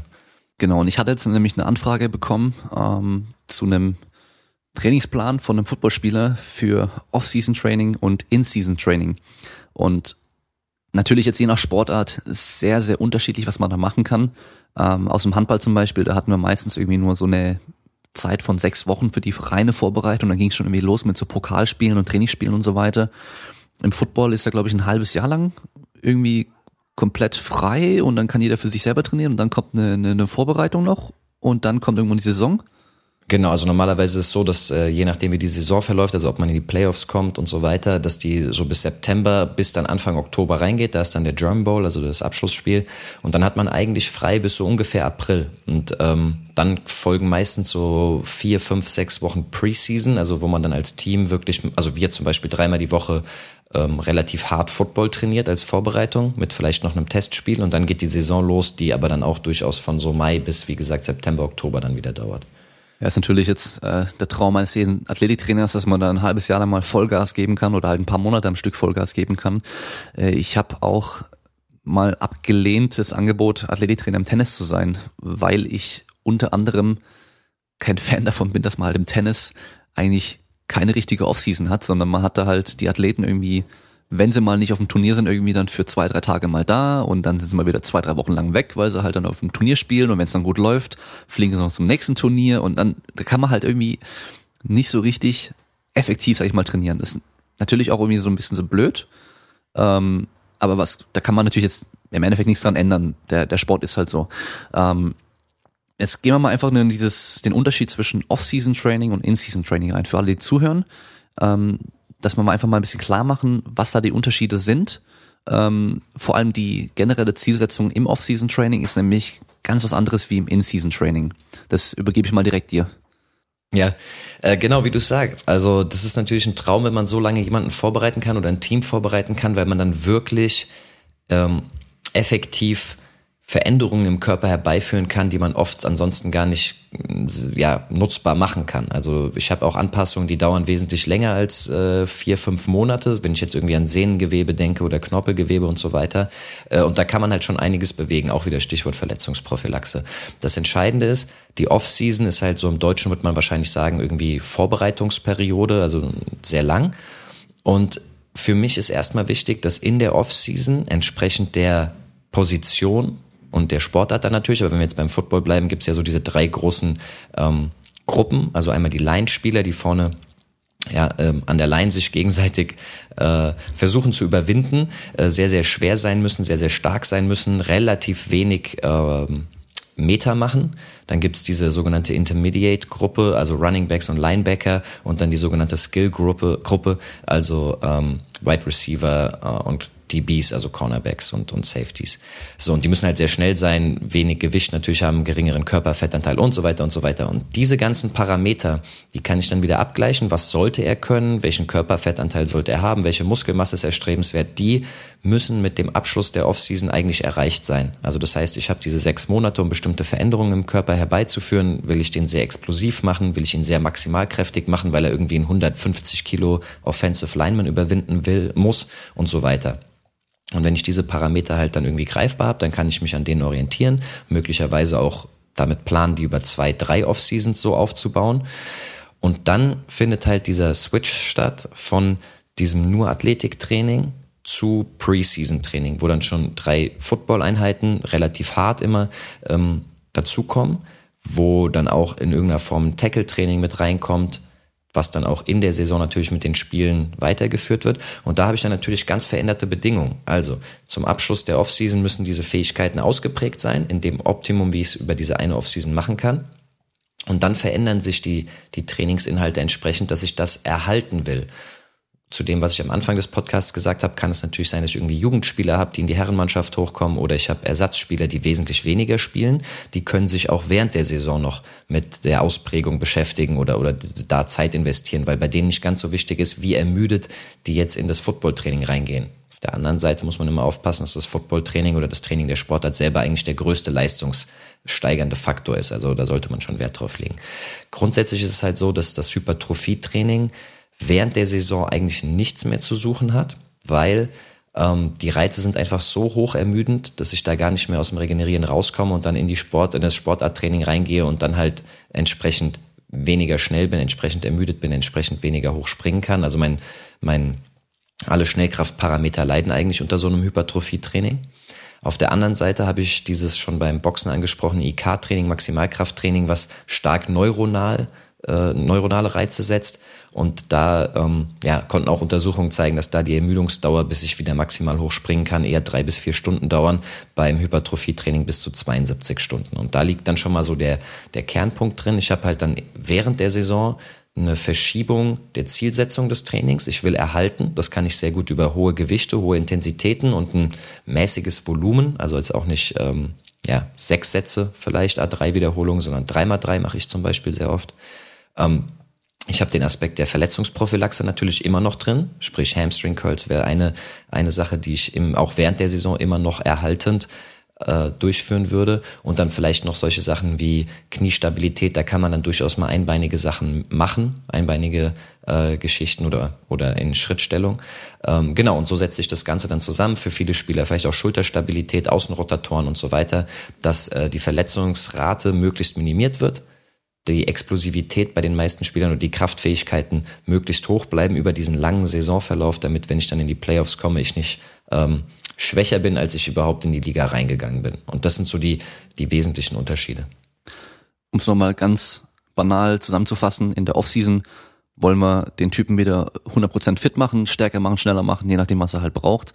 Und in der In-Season gesund halten und das, was er sich erarbeitet hat in der Offseason, so weitestgehend erhalten ab einem bestimmten Niveau wird man in der Offseason immer an Leistungsfähigkeit irgendwo verlieren. Äh, nee, was habe ich gesagt, in der In-Season. Also während man Spiele hat und dabei noch viel trainieren muss und so weiter, wird schwer, alles zu erhalten. Da wird man einfach ein bisschen abnehmen ähm, an Leistung. Äh, der Simon hat zum Beispiel beim außerhalb vom Podcast mir gesagt, dass er jetzt gerade mit Gewichten die Kniebeuge macht. Die waren damals, also in der Offseason irgendwie Aufwärmgewicht und ähm, jetzt kämpft er damit halt rum. Das ist natürlich ein bisschen deprimierend auch so, wenn man dann äh, weiß, ich habe jetzt eigentlich mit dem Gewicht halt locker irgendwie meine paar Wiederholungen gemacht und jetzt ist halt eine damit schon schwer. Aber das muss man irgendwo in Kauf nehmen. Dafür wird er jetzt wahrscheinlich besser Football spielen als in der Offseason. Ja. Und das muss auch dann der Fokus sein. Und da denke ich, müssen ganz viele, ich nenne es mal als Athletiktrainer, auch wenn die meisten die damit ein Problem haben, sich eher Strength Coaches nennen. Und zwar, das sind dann oftmals diese reinen Gewichtheber oder Powerlifter, die jetzt halt dann sagen, okay, ich arbeite jetzt mit Sportlern zusammen, dass das Ziel die Sportart sein muss und eben nicht irgendwie in der Kniebeuge super stark zu sein oder sowas. Das interessiert auf dem Spielfeld am Schluss keinen mehr, was der, der im Kraftraum kann, sondern der muss auf dem Spielfeld halt was leisten können. Das ist dem Trainer auch egal, was der im Kraftraum in dem Moment dann kann. Und andererseits, bis zu einem gewissen Niveau können wir dann trotzdem noch in der In-Season mit diesen ein, zwei Einheiten, die man dann vielleicht da hier und da einstreuen kann, sogar noch Verbesserungen äh, erreichen teilweise. Ja, also wenn wir wenn wir gerade irgendwelche Jugendspieler haben, die halt noch nie groß Krafttraining gemacht haben, äh, man fängt in der Offseason an damit, dann werden die natürlich erstmal gute Zuwächse haben am Anfang und die kann man dann auch halten oder verbessern sogar noch in der In-Season, wenn man das natürlich ein bisschen geschickt macht. Da ist immer so die Frage, so ein bisschen dieses, äh, oder ganz wichtiges Thema, dieses äh, Ermüdungsmanagement, würde ich es mal nennen, oder einfach diese Re Regenerationsmanagement. Das heißt, man muss einfach sehen, wie viel kann ich mit denen machen, damit sie auch vollkommen regenerieren können und vor allem am Spieltag halt 100% da sind. Weil, klar, mit Ermüdung irgendwie im Spiel, gerade beim Football, wo es dann halt Mann gegen Mann geht, irgendwie antreten, ist natürlich auch wieder ein, Risikofaktor, gerade wenn es um Verletzungen geht. Genau, ähm, um da vielleicht auch nochmal äh, noch mal konkreter zu werden. Ähm, bei uns ist es jetzt zum Beispiel so, also ich beschreibe mal so eine normale Woche, dass wir dienstags und donnerstags intensives Footballtraining haben, also auch mit vielen Wiederholungen sehr anstrengend. Freitags nochmal ein leichtes Training haben und jetzt zum Beispiel samstags dann ein Spiel hätten. Dann ist es normalerweise so, dass ich den Leuten empfehle, die eine hohe Belastung hatten, sonntags freizunehmen.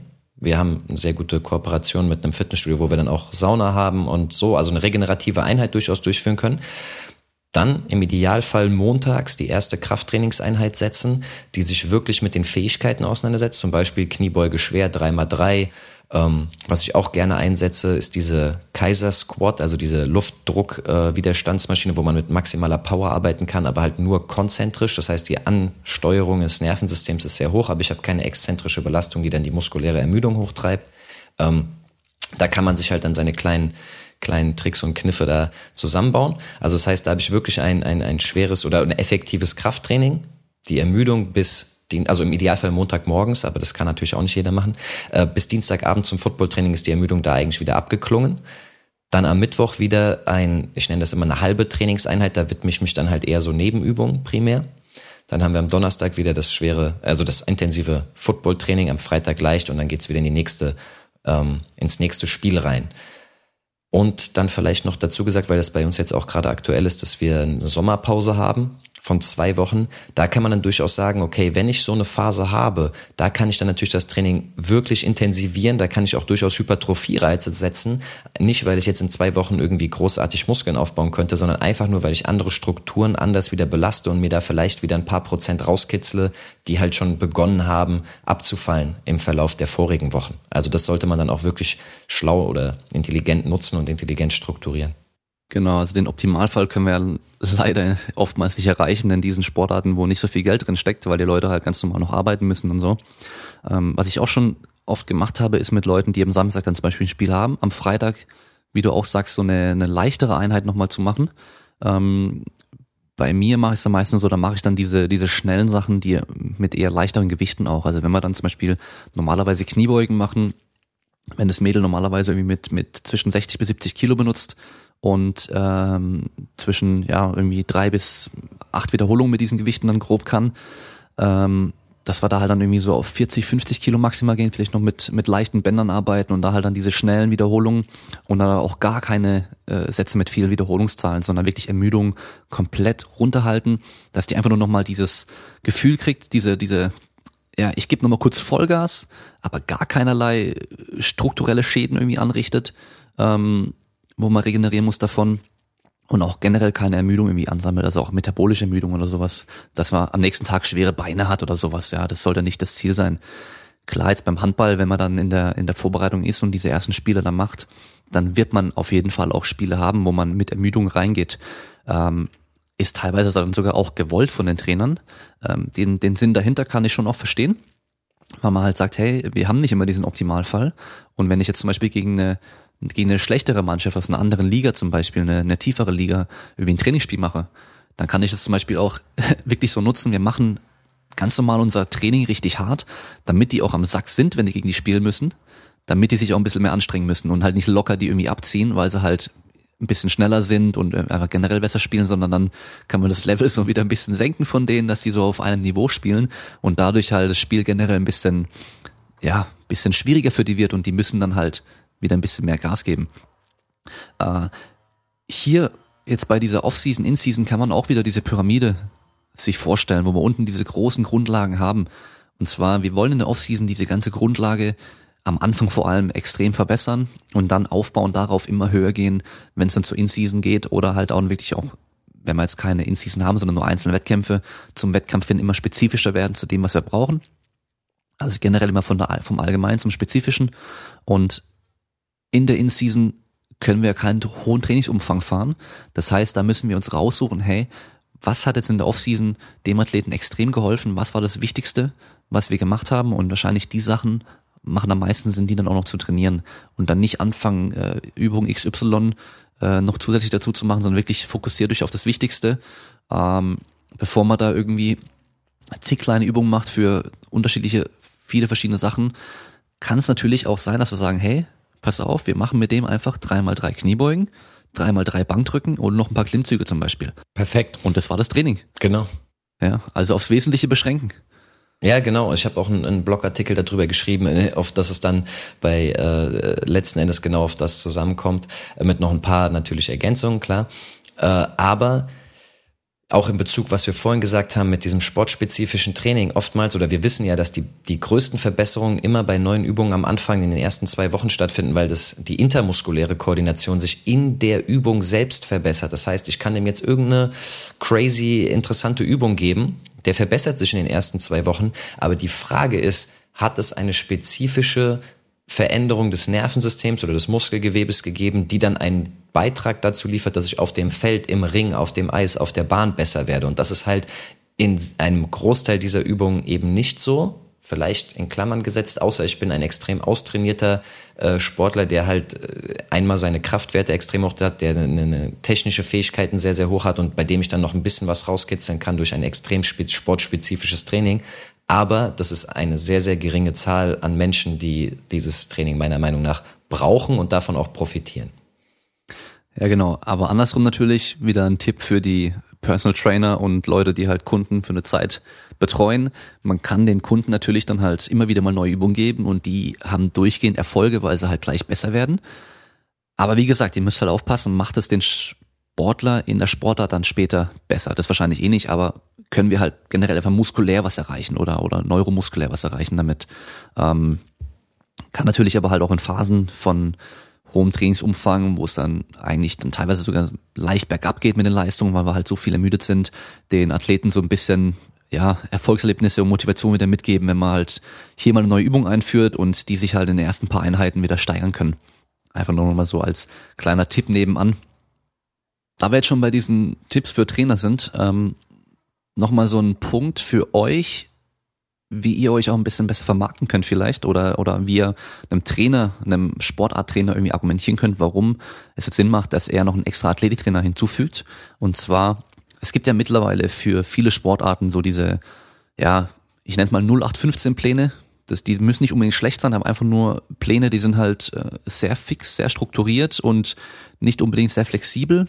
Mir fällt da fürs Football zum Beispiel ein 531 für Football von Jim Wendler zum Beispiel. Ähm, boah, ich, ich gibt, glaube ich, für, für jede Sportart irgendwelche solche, solche Pläne. Also mir fällt, ja, genau, Air Alert für die ganzen Basketballer, äh, für dieses Sprungtraining, wenn man sich da ein bisschen auskennt und einfach mal ein bisschen Ahnung hat, was da an Ermüdung zusammenkommt, dann merkt man ganz schnell, dass Air Alert eigentlich komplettes Gegenteil von dem erreicht, was man erreichen möchte. Und zwar durch diese, durch diesen unglaublich hohen Trainingsumfang an, an Übungen, ähm, an, an Sprüngen, die man da macht, wird man so ermüdet sein, dass man wahrscheinlich schnell zu Belastungserscheinungen kommt, wenn man vorher auch noch nie groß gesprungen ist. Ähm, wie würdest du das jetzt irgendwie so argumentieren, dass es immer Sinn macht, einen extra Trainer zu holen?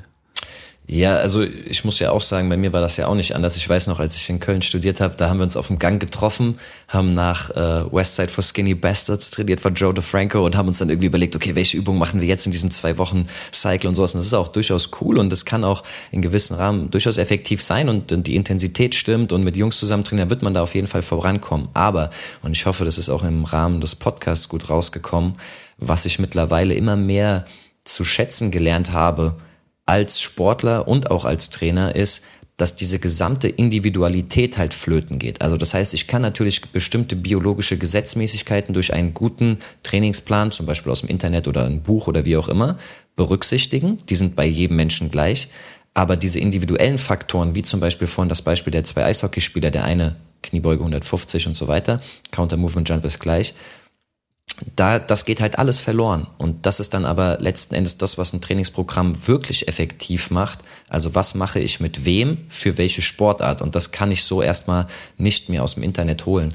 Und da kann ich in kürzerer Zeit oder in gleicher Zeit viel mehr mit erreichen, als wenn ich mich halt einem fixen Trainingsplan, wie du es eben genannt hast, ähm, widme.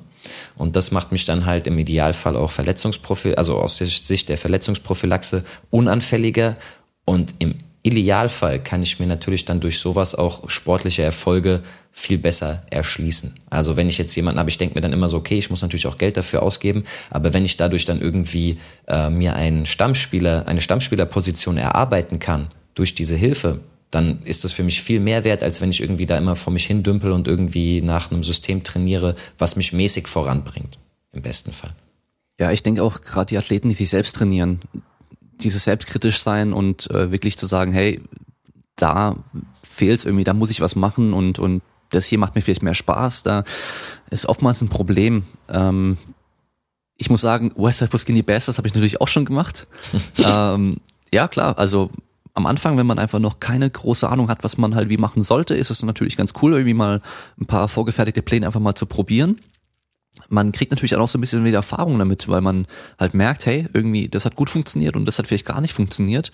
Ähm, wo, wo ich für mich persönlich oftmals den, den Mehrwert bei solchen fixen Programmen hatte, vor allem Programme, wo man sein Maximum eingeben muss und die einen dann sagen, okay, du machst jetzt 85 Prozent äh, so und so oft und 80 Prozent so und so oft und so weiter dass man da halt teilweise einfach mal lernt, wie viel überhaupt geht. Weil man oftmals, wenn man halt einfach so trainiert, vielleicht dann bei bestimmten Übungen gar nicht an seine, ich, ich würde es nicht unbedingt an Grenzen gehen nennen, sondern ähm, weil man einfach nicht so viel macht, wie halt gehen sollte oder, oder gehen kann. Und ähm, da lernt man halt einfach so, hey, wenn auf dem Plan steht, das musst du machen, an Gewichten und Wiederholungszahlen, an Sätzen und ähm, du ziehst es mal durch und es geht auch, dann merkst du erstmal so, wow, da geht irgendwie viel, viel mehr als gedacht. Aber halt, ja, die Individualität geht ein bisschen flöten. Das ist immer so ein Problem.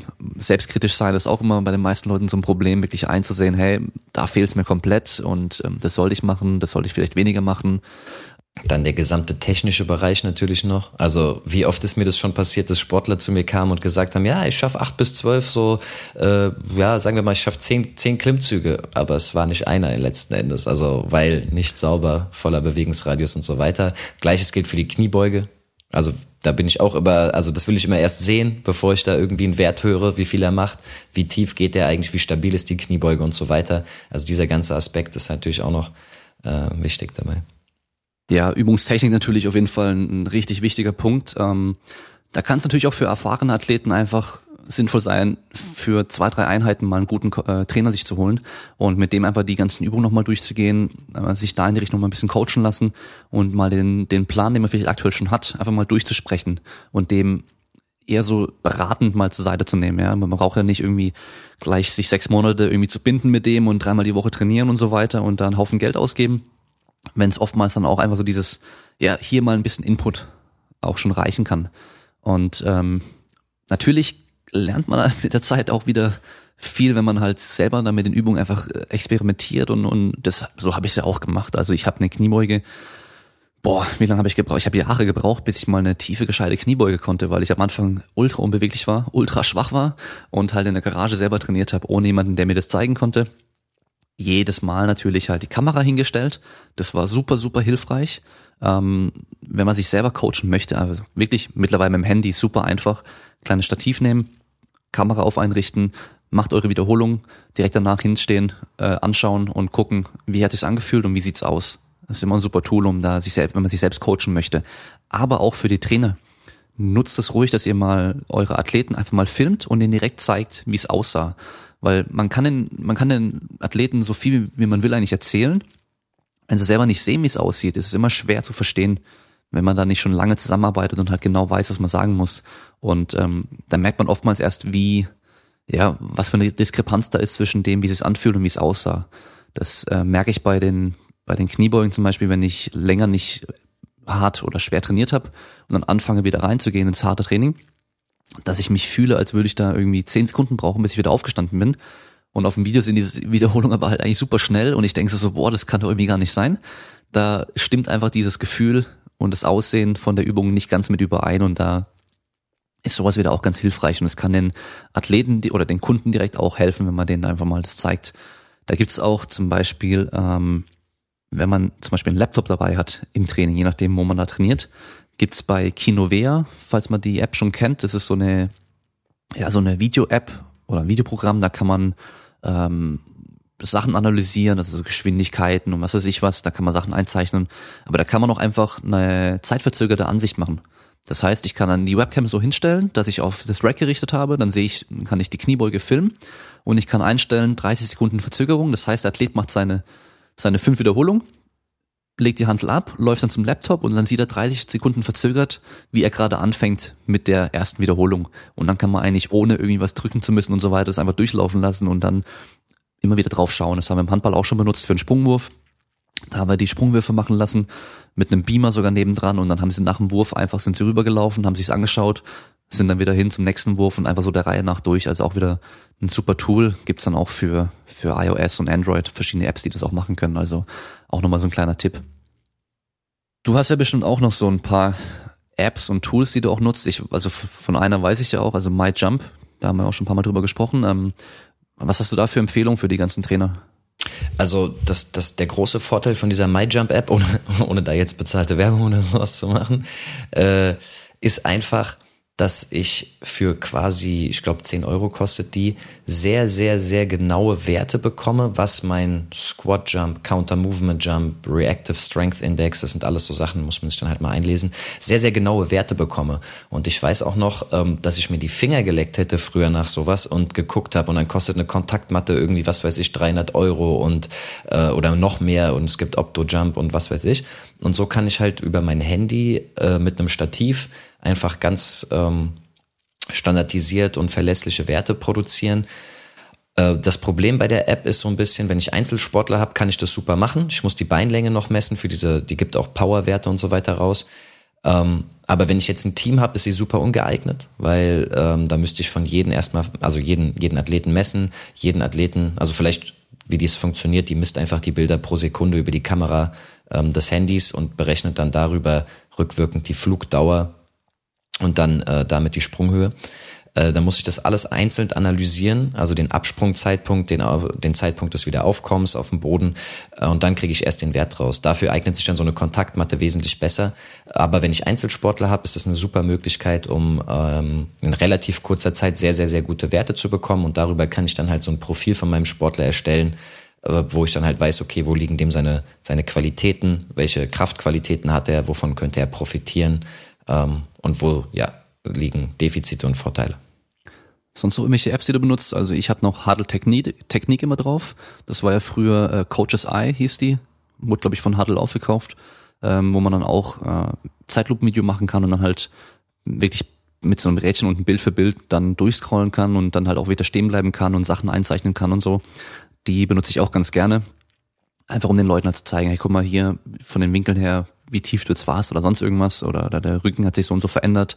Ab da passiert das und das. Da kann man das eigentlich ganz genau, also ganz schnell den Leuten einfach zeigen. Ähm, sonst benutze ich noch irgendwelche OneRM-Rechner, einfach mal um so grob drüber zu gucken, ja, Sachen grob vergleichen zu können. Ähm, ja, und sonst halt normale Kamera eigentlich nur. Richtig, also ich wollte gerade sagen, ich musste schmunzeln, als du das gesagt hast, weil ich muss ehrlich zugeben, das, was du mit Huddle-Technik machst, mache ich einfach mit Zeitlupenaufnahme und scroll dann selbst durch, aber ähm, das kann dann nochmal erleichternd mit Sicherheit sein.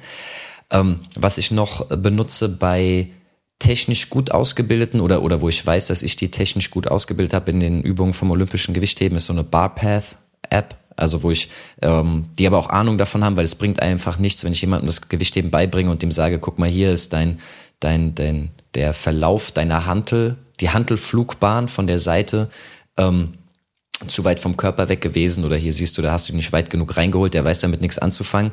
Aber auch da kann man sehr gut mit fortgeschrittenen Athleten dann visualisieren, ähm, wie optimal der, die Hantelflugbahn verlaufen sollte.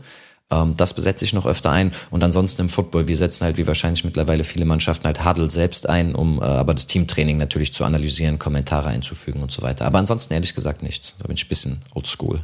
Die App für den Handelweg ist wahrscheinlich BarSense, oder? Genau, ich glaube, die hatte ich mal und dann gab es noch irgendeine, die ist Iron, Iron Path äh, oder sowas in die Richtung. Ah, habe ich auch schon mal gehört. Die gibt's glaube ich nur für iOS oder damals auf jeden Fall. Ja. Bei BarSense muss man, soweit ich noch weiß, recht vorsichtig sein mit diesen Werten, die man bekommt. Also diese Power und. Watt und, und ganzen Kram, was man da bekommt. Ähm, ein Kollege von mir hat den nämlich mal verglichen mit dem Linearpot Linearpotentiometer, nicht beim Gewichtheben, bei anderen Übungen. Und da hat es halt irgendwie überhaupt nicht übereingestimmt. Aber den Handelweg, der wird automatisch eingezeichnet. Man muss nur die Hantel von der, also von der Seite, komplett von der Seite filmen und dann die Hantelscheibe Scheibe genau in ja. so einen Kreis reinziehen und dann nimmt sie automatisch dann die Mitte, also die, die Hantelstange an sich und tut es dann tracken. Dann hat man schön diesen Verlauf, diese Kurve und sieht man eigentlich ganz cool, wie das dann aussieht. Ja, und zu den Werten, die du gerade genannt hast, ist ja auch ein interessanter Punkt, weil so jetzt noch in den letzten Jahren, bevor das mit dem Handy alles so, so einfach möglich war, ich weiß noch, dass mein Gewichtheben-Trainer dann ein relativ aufwendiges Analyse-Tool mit Kamera hatte und so weiter. Und das hat er dann auch erstmal mit nach Hause genommen, hat die ganze, das alles ausgerechnet und hat nur beim nächsten Training dann seine Werte bekommen. Ja. Ähm, das Wichtige ist aber, dass äh, da ja in Deutschland beim olympischen Gewichtheben super viel Forschung betrieben wird und wurde in Leipzig, ähm, was, was solche Werte angeht. Und da gibt's halt Werte, die sind wichtig. Meiner Erfahrung nach sind die ansonsten, vor allen Dingen im nordamerikanischen Raum, eigentlich gar nicht so äh, populär, sondern da gibt's dann halt immer diesen Power-Wert und diesen Mid-Thigh-Pull Maximum Power oder sowas. Aber das sind eigentlich gar nicht so die relevanten Werte äh, wenn man jetzt vom Gewichtheben selbst spricht, sondern dann gibt's da halt Zughöhe, Geschwindigkeit oder maximale Geschwindigkeit im ersten Zug, zweiten Zug. Ähm, ja, und, und also sehr, ein sehr breites Spektrum an Daten, die man da erfassen kann, äh, die kann man, glaube ich, so noch gar nicht jetzt irgendwie übers Handy oder so erfassen. Also da geht's bei mir wirklich nur um den diesen Barpath, die Handelflugbahn und diese Werte sind zwar super interessant, auch um die dann zu vergleichen, aber da braucht man schon ein bisschen mehr Technik. Ja, es ist wahrscheinlich auch immer so ein Thema, was habe ich zur Verfügung, was kann ich überhaupt erfassen Klar. und messen und wenn ich halt nur eine Sache erfassen kann, dann werde ich die auch irgendwo ein bisschen als Marke benutzen, solange die halt sinnvoll auch ist.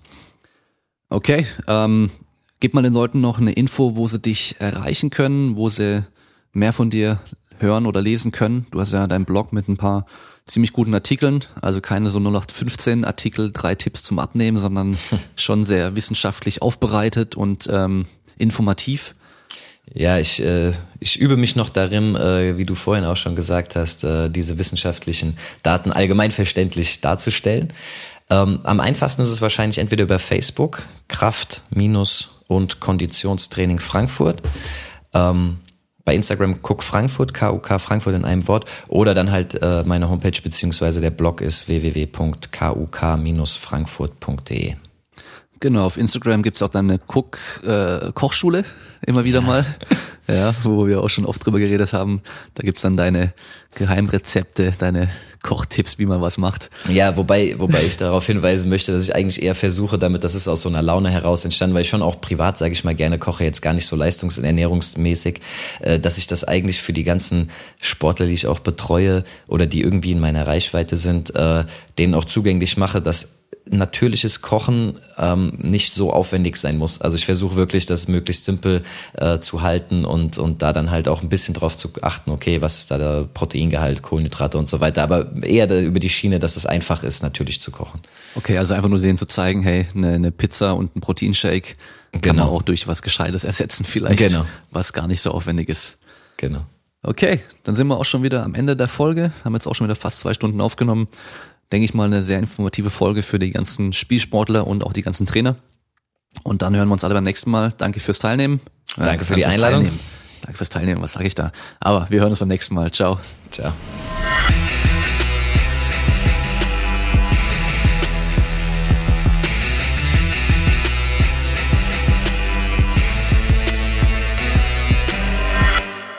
Also jetzt beginnen wir den Podcast und dann frage ich erstmal, warum hast du keine Hose an? Warum liegt hier eigentlich Stroh rum? ja, genau. Okay. Gleich starten? Ja, von mir aus, ich bin ready. Alter, ich bin so Schleim im Hals. Hört man aber nicht so. Oder geh noch mal rotzen. Ich glaube, der kommt auch nicht raus. Ja, die letzten zwei Podcasts hatte ich ja mit äh, übelst verstopfter Nase und so aufgenommen, ey. Das hört man, glaube ich, schon so ein bisschen.